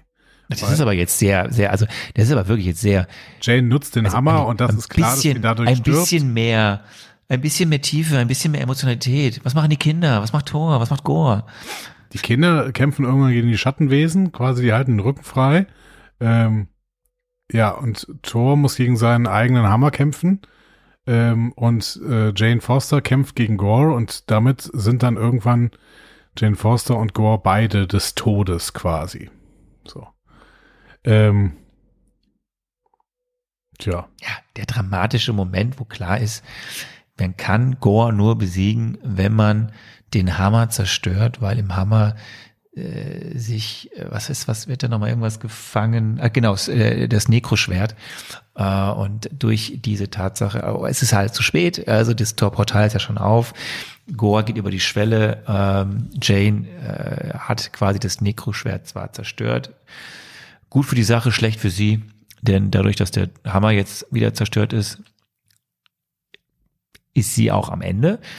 Ich habe mich gefragt, der war ja schon mal zerstört, dann ist er ja auch wieder zusammengekommen. Hier jetzt aber nicht. Erstmal nicht. Müssen wir mal gucken, was noch passiert so in der Zukunft. Ja, auf jeden Fall sitzen sie jetzt alle in der Ewigkeit im Wasser. Ähm, das haben wir schon mal so ähnlich gesehen, äh, auch als wir das in Endgame gesehen haben, dass Das Menschen in der Höhle in der Tiefe oder auch Wasser. Das war was anderes. Das ist auch dunkle Zeiten des MCUs. Ähm, ich meinte eher so, ähm, als zum Beispiel ähm, sich Scarlett Johansson in die Tiefe hat stürzen, gestürzt hat und äh, dann Hawkeye im Wasser saß und äh, dort ähm, erinnerst du dich Endgame. Jetzt lenk mal nicht ab, denn wir haben hier gerade die große Botschaft. Denn äh, im Endeffekt, Liebe ist stärker als Hass. Das heißt, Das wofür, schnell, ne? wofür nutzt Gore jetzt seinen Wunsch, den er bei der Ewigkeit hat? Er könnte sich ja auch wünschen, dass jetzt einfach alle sterben, aber Thor überredet ihn, nein, wünsch dir die Liebe. Und Gore wählt die Liebe. Und äh, damit kommt er mit, ähm, ja, er opfert sich quasi dafür, dass seine Tochter dann leben kann. Ähm, und Jane opfert sich auch. Und Thor adoptiert jetzt die Tochter von Gore. Ende gut, alles gut. Ja. Ähm, Nicht? ja, ähm, ja, ich, vielleicht bewerten, machen wir gleich die Bewertung dann. Äh, die, die, du hast es ja, ja, das ist alles auf den Punkt gebracht. Es, es, es geht ja alles recht schnell, deswegen, also ich, wir sind ja auch wirklich heute schnell mit der Besprechung durch, aber es passiert ja auch, also es gibt die Kämpfe, du hast gesagt, Jane darf nochmal ihren, ihren Spruch, friss meinen Hammer irgendwie raushauen, aber das Entscheidende ist, wie du es gesagt hast, dann sind sie in der Ewigkeit und ähm, durch ein paar Sprüche und äh, weil Gore auch sieht, wie Jane in den Armen von Thor stiebt und Thor irgendwie schafft, irgendwie durch zwei äh, nette Sätze Gore äh, dazu überzeugen, dass es doch cooler ist, äh, dass Love wieder lebt. Ja, haben alle die Erkenntnis. Und dann nimmt sich Thor einfach, wovon wir wussten, dass er immer schon Vater werden wollte, äh, Love mit und adoptiert sie. Ja. Ja, klar. Ja. So. Dann ist der Film aus. Ähm, wir haben noch mal eine Zusammenfassung von Korg. So, wir sehen also noch mal, was so ein bisschen passiert. Äh, Kids are back in town. Äh, New Asgard ist wieder eine Touristenattraktion. Äh, Sif trainiert jetzt mit Axel. Äh, Korg ist jetzt mit Dwayne zusammen. Mhm. Ähm, und Thor ist jetzt Papi von Love. Ja. Da habe ich erst gecheckt, warum der Film Love and Thunder heißt. Aber auch erst beim dritten Mal schauen. Ja, gut, aber das heißt ja nicht nur deswegen äh, Love and Thunder. Ne? So. Also, das Und- ist auch und- eine und- Ebene, auf der Love and Thunder heißt. Und ich möchte nur kurz sagen, da ist Mjölnir wieder da. Ja, Mjöl- Mjölnir ist, äh, der kommt immer wieder. Den kann man immer wieder zusammensetzen. Aber wenn Mjölnir doch dann wieder da ist, warum hätte dann Mjölnir nicht vorher schon Jane retten können? Weil es schon vorher etabliert wurde, dass wenn Jane noch einmal diesen Hammer benutzt, dass sie stirbt. Und außerdem Ihr musste, merkt, irgendwas, außerdem musste irgendwas Jane, ist falsch, wenn ich an die Fragen stelle, warum außerdem musste ist. Jane nach Valhalla, weil äh, Sif wurde nämlich erklärt, dass man nur, wenn man im Kampf stirbt, nach Valhalla kommt. Und Jane ist dann nach Valhalla gekommen und Sif nicht, weil Sif lebt. Genau. Und damit halt, äh, da- damit halt dann auch nochmal der Gast auf, der, noch ein Cameo stattfinden kann. Richtig. Äh, James Bond kam wieder, quasi. Ah nee, ist er ja noch nicht. Oder ist es mittlerweile? So. Es ist noch nicht bestätigt, dass er es ist. Ich komme auf den Namen nicht. Kannst du mir kurz den Namen sagen? Ähm, klar kann ich das. Ich muss nur kurz in meinem musst- Gedächtnis du musst auch kramen. nur googeln. Äh, das ist natürlich Idris Elba.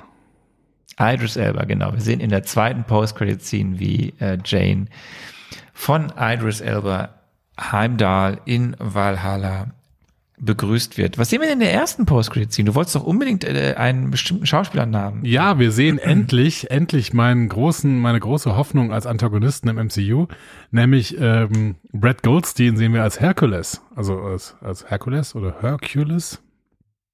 Naja, Sohn von Zeus. Sohn von Zeus.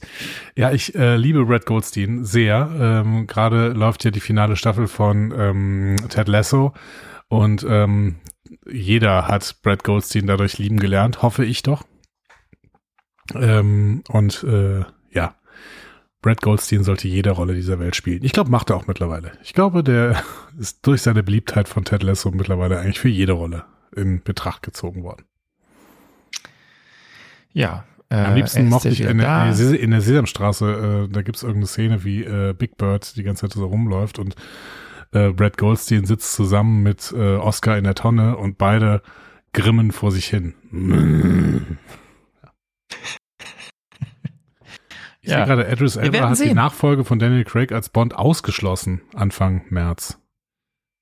Das ist ja schade. Das ist ja verrückt. Hm. Ich dachte, das wäre klar. Der ist auch zu alt. ja, das ist 50, aber mein Gott. Dann ist er zu alt. Na gut. Also, ähm, wir sind durch. Der Film ist vorbei. Die Post-Credit-Scenes sind vorbei. Ja. Ähm, bevor ich, du, dir- freust du dich nicht auf bevor ich dann Goldstein zum, als Hercules? Ich bin mal gespannt, aber da kommen wir gleich zu. wie es überhaupt weitergeht. Mhm. Denn ich habe dir eine Frage gestellt. Wir haben ja quasi abgefrühstückt, welches dein Marvelous Movie Moment war. Ja. Rückblickend habe ich auch gar nichts dazu gesagt. Ich würde sagen, mein Marvelous Movie Moment. Ich fand das Pfeifen von Mente schon sehr lustig. Ähm, Ja, ich tue mich viele schwer. gute Gags mein- dabei. Ja, ich weiß ja nicht mal, ob es wirklich viele gute Gags waren, aber ich möchte mir ja nicht vor, wer, vor, vorausnehmen, was meine Bewertung ist. Ähm, Ja, das, unsere Bewertung wird auch unterschiedlich sein, glaube ich. mh, was ist denn mein Marvelous? Ist egal. Komm mal zur Frage. Ich habe gerade noch keinen. Nee, die haben mich, die haben mich, die haben mich unfassbar genervt, die Ziegen. Wirklich. Die haben, Das ich hab, war ja auch haben mich, Ja, und ich fand es halt nicht lustig. Ich fand es nicht lustig. Nee, es Null. ist auch erstmal nicht lustig, Nada. aber wenn man Niente. einfach die ganze Zeit durchzieht, dann wird's witzig. Finde ich super witzig. Nee, es wurde nicht lustig. Es wurde auch nicht lustiger. Ähm, wo habe ich denn noch gelacht? Weil ich glaube, es geht ja eher um gelacht, weil die, der Film ist jetzt wirklich nicht äh, besonders beeindruckend, was die Special Effects oder die äh, visuellen Effekte angeht. Ähm, ähm,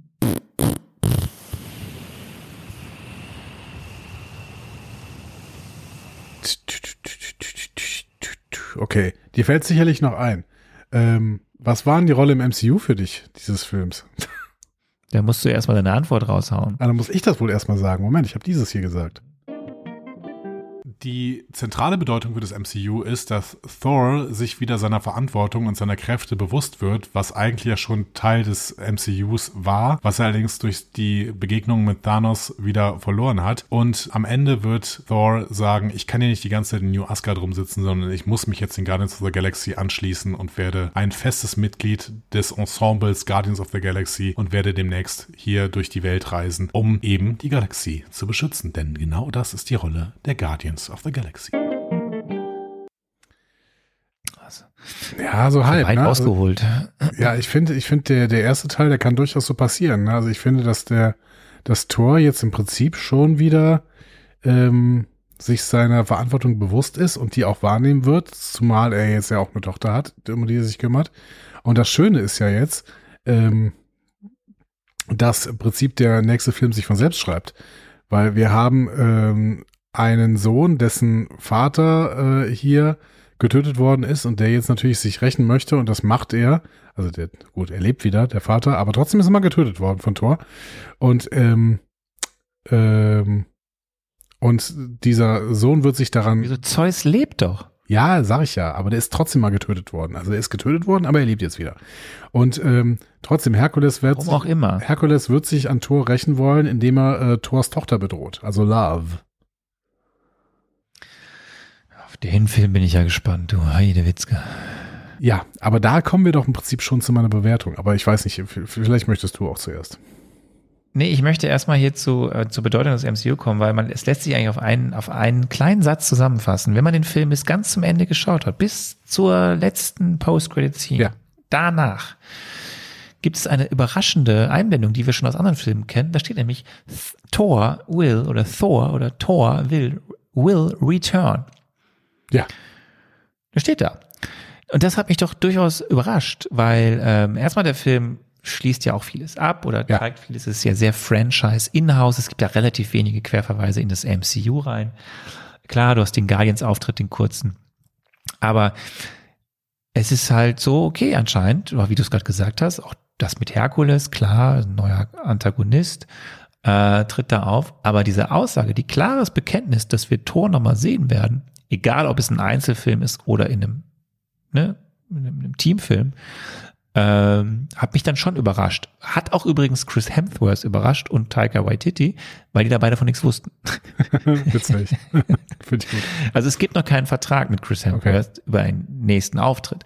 Vielleicht gibt es den jetzt, aber er sagte halt so, er hat es interessiert zur Kenntnis genommen.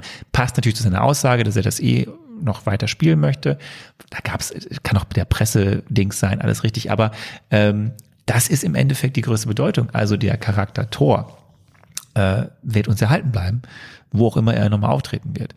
Und damit dann wahrscheinlich ja auch die ein oder andere In äh, dem Film, der morgen kommt vielleicht? ich kann es ja nicht sagen, ich weiß es nicht, aber ich habe eigentlich bisher in den Trailern nichts von Thor gesehen. Äh, und soweit ich die Aussagen kenne, die James Gunn über den Film so gesagt hat, äh, ist das ein Film, der sich relativ wenig um äh, auch sehr Franchise in-house kümmert. Also um das, was mit den Guardians ist. Und dass es da eben nicht irgendwie Zeit verschwendet wird für Thor darf da irgendwie äh, sechs Minuten mitspielen oder so. Na gut, okay. Aber dann ähm, wären wir jetzt trotzdem, glaube ich, an der äh, an dem Punkt mal ein Fazit zu ziehen, wenn du möchtest. Muss ich? Ja, muss, ne? Möchtest du Äh, oder ich bin, wie man vielleicht, äh, ja, ich kann mal anfangen, weil ich, ich glaube, du bist versöhnlicher, was ja selten ist, dass ich der bin, das hat man ja schon rausgehört, der ist, der, der ist schlechter bewertet als du. Ja, Das wobei- Ich werde es ja, schlechter bewerten als Weil du. meine Versöhnung äh, ist ein bisschen vergiftet, glaube ich. Aber mach mal, mach mal, leg mal los.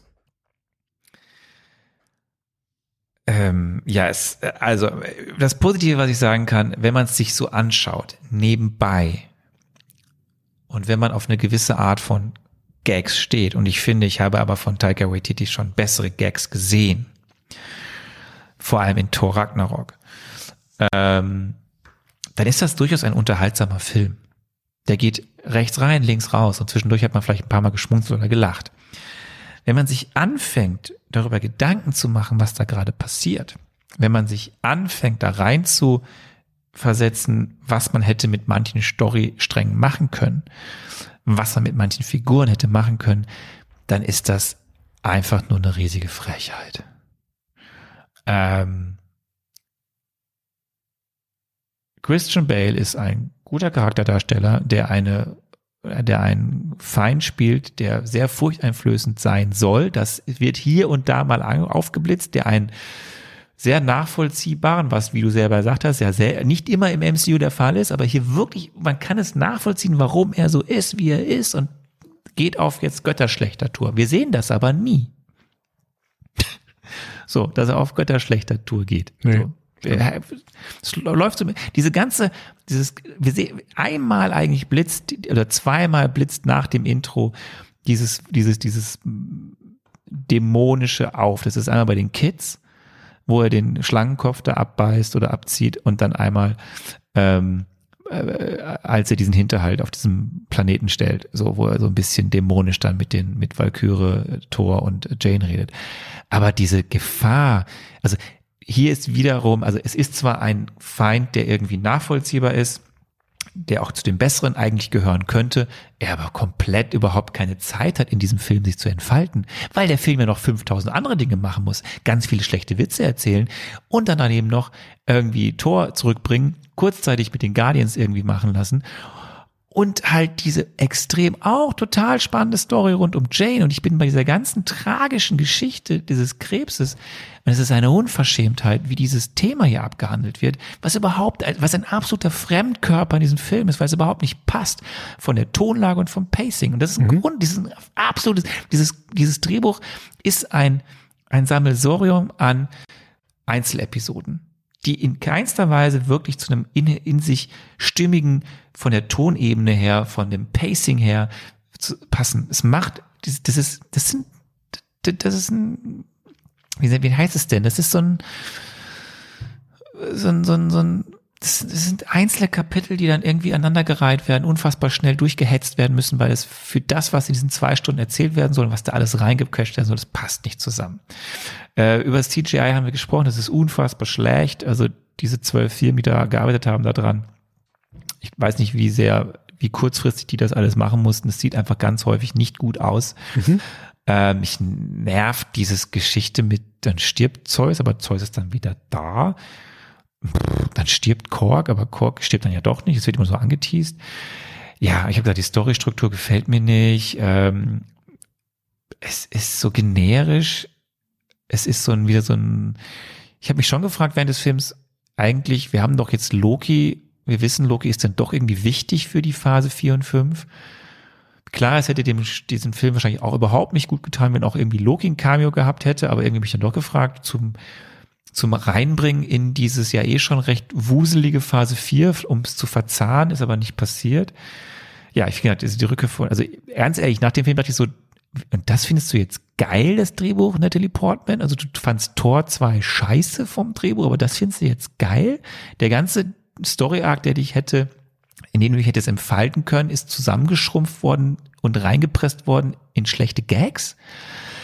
Nee, es hat mich einfach sehr geärgert. Dieser Film hat mich wirklich extrem geärgert. Das, wir hatten das Thema schon bei Thor Ragnarok, dass da auch das Problem war durch die ganzen Gags, dass teilweise die emotionale Fallhöhe am Ende wird ein ganzes Planet zerstört, ein Volk fast ausgerottet. Ja, mhm. Meuchelmord von Hela, ein ganz, also, ja, es ist ganz schlimm eigentlich, aber da passt es noch eher und ich habe den Film ja auch schlechter bewertet als du. Ich glaube, ich habe eine 2 plus und eine 2 gegeben, weil durchaus die vielen Ideen, das Absurde, das wirklich Absurde und das war wirklich absurd und nicht, ich finde hier ganz viel platt. Thor Ragnarok war absurd. Äh, da hat es besser zusammengepasst. Hier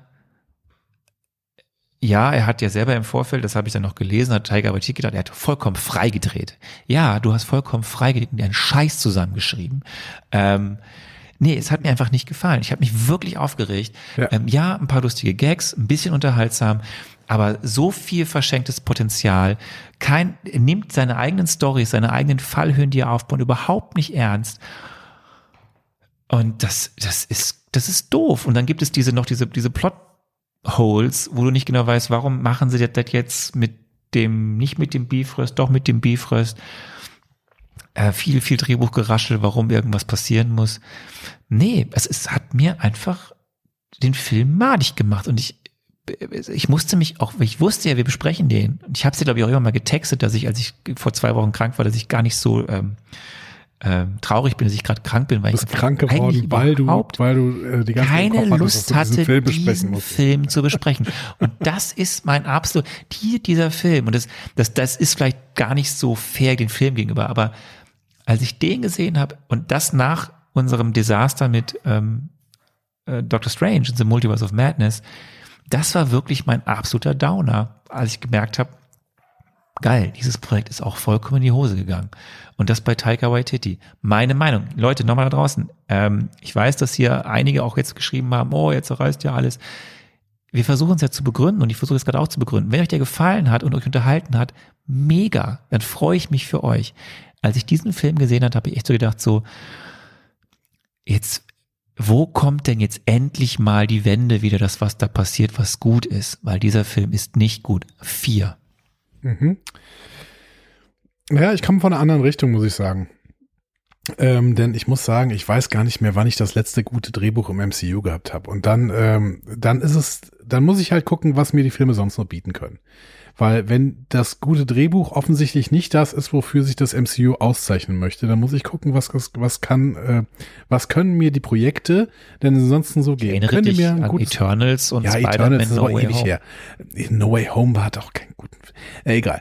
So. Dem hast du eine sehr gute Note gegeben. Ja, aber das ist doch nicht wegen des Drehbuchs, aber es ist ja egal. So, du hast dann irgendwie du, du, du hast Möglichkeiten, irgendwie das mit einem guten Gefühl zu machen, mit guten Retro-Gefühlen, mit, mit einfach Nettigkeit oder sowas, ne? Und hier hast du halt den Versuch, das mit Humor zu machen. Ähm, ja, ich würde dir recht geben, die einzelnen äh, Elemente dieses Films passen halt überhaupt nicht zusammen. Du kannst nicht eine Krebsgeschichte und eine, äh, eine Tochter ist tot, ich töte alle Götter-Geschichte zusammenpacken mit einem Film, der einfach nur noch Klamauk ist, von vorne bis hinten. Für mich hat halt dieser Klamauk eigentlich ganz gut funktioniert. Das heißt, mich haben diese Elemente eher gestört. Ich finde, dann, dann streicht er den ganzen äh, Comic-Blödsinn, der vielleicht irgendwie im, in den Comics eine extrem äh, ausgefeilte und wirklich differenzierte, gute Geschichte erzählt. Streich ihn noch weg, wenn du eine, wenn eine äh, Slapstick-Komödie machen möchtest. Denn als diese Slapstick-Komödie mit Musikelementen hat der Film eigentlich, der, der Film hatte so ein bisschen den Anspruch, ähm, wie so ein, wie so ein Will Ferrell-Film, hier dieser, dieser Eurovision-Film mit Will Ferrell. Das war so ja. ein bisschen die, die Stimmung äh, von diesem Film.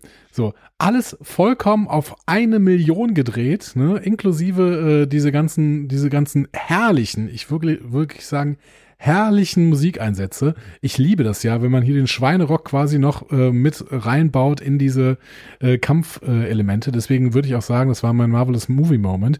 Auch dann, de, dass der November Rain am Ende noch eingepackt wird.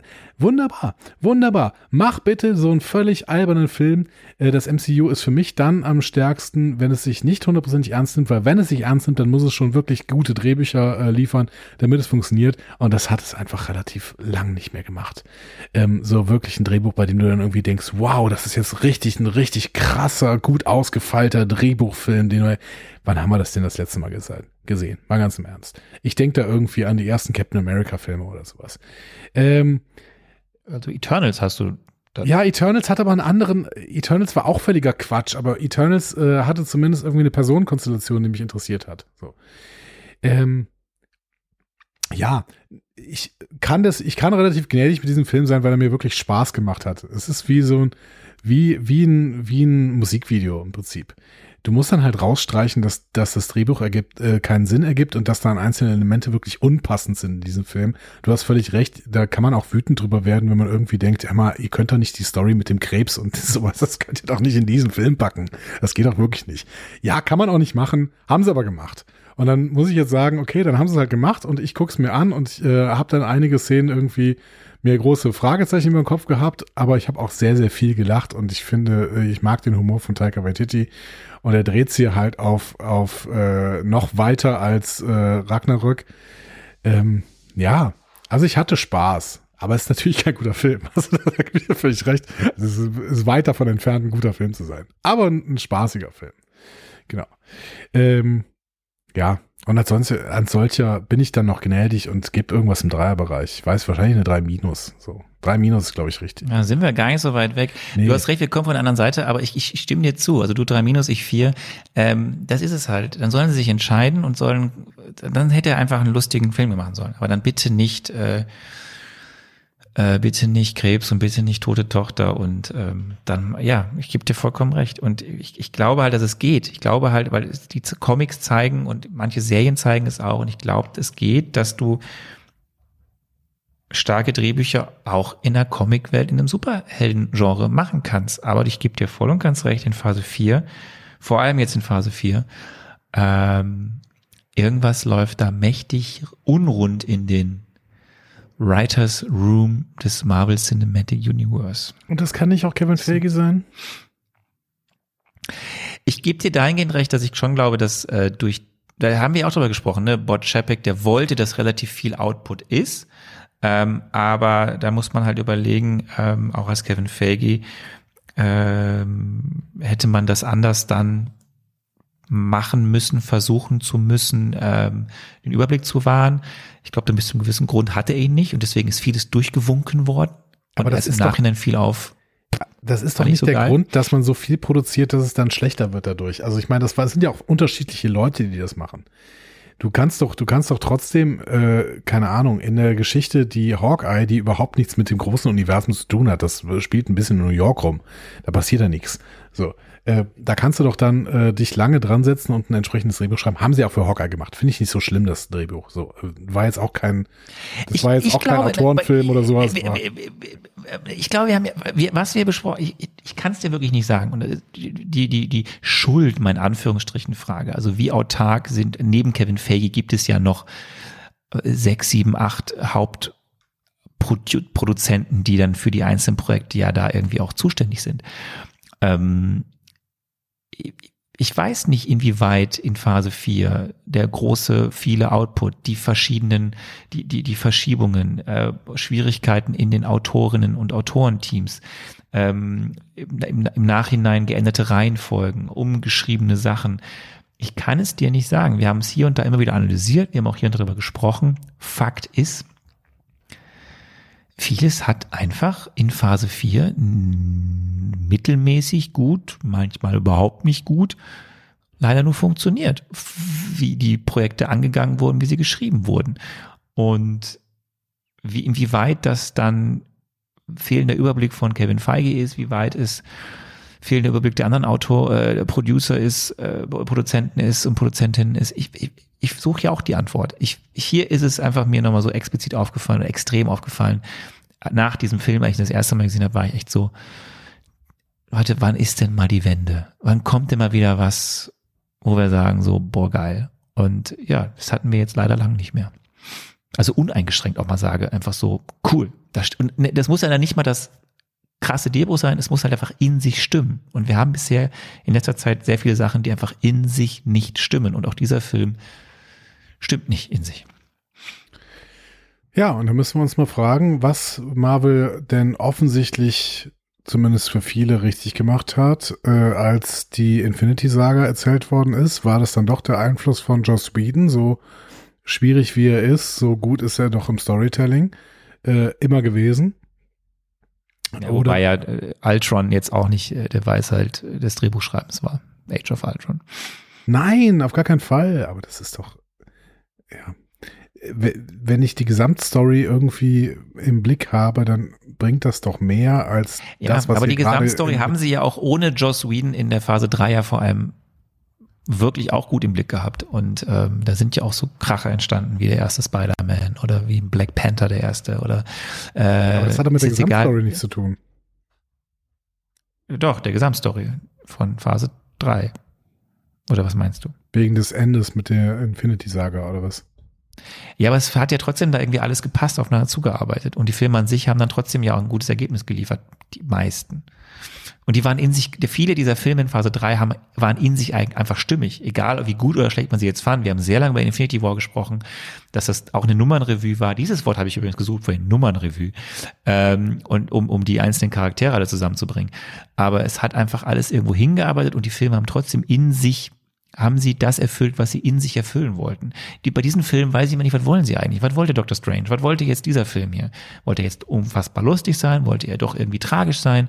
Und einen Zusammenhang zu irgendwas anderes hat er ja auch nicht. Also dieser Film, kannst du mir sagen, wie der sich in das große Puzzle der Phase 4 einfügt? Ja, weil ich irgendwie das Gefühl habe, dass die ganzen Filme kein, keinen richtigen Bock auf dieses Multiversum haben und deswegen sich drum herum lavieren um dieses äh, Multiversum. Vielleicht ist es auch, dass die AutorInnen sich drum herum lavieren um dieses Multiversum. Und ich kann es verstehen, das ist total unattraktiv, diese, dieses Multiversum irgendwie in Erzählungen zu benutzen.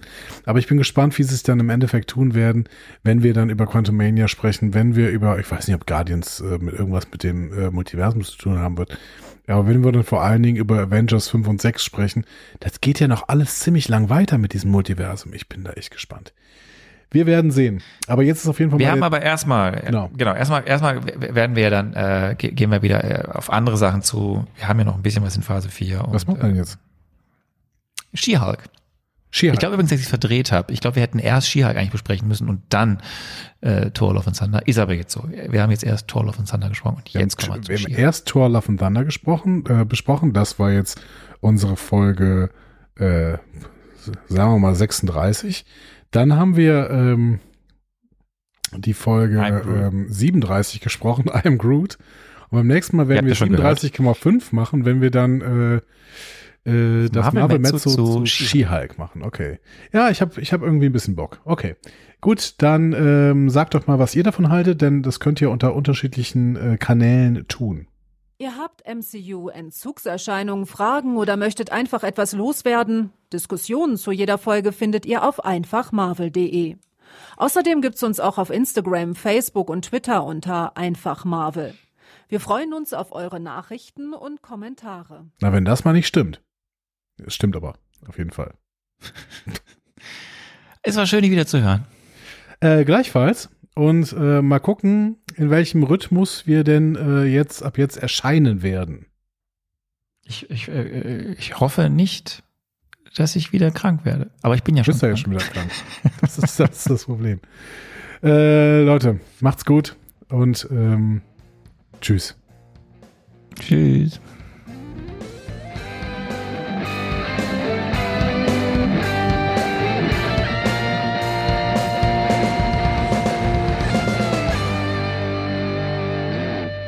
Die Heldenreise geht weiter. Mehr Folgen zum Marvel Cinematic Universe findet ihr auf einfachmarvel.de oder überall, wo es Podcasts gibt.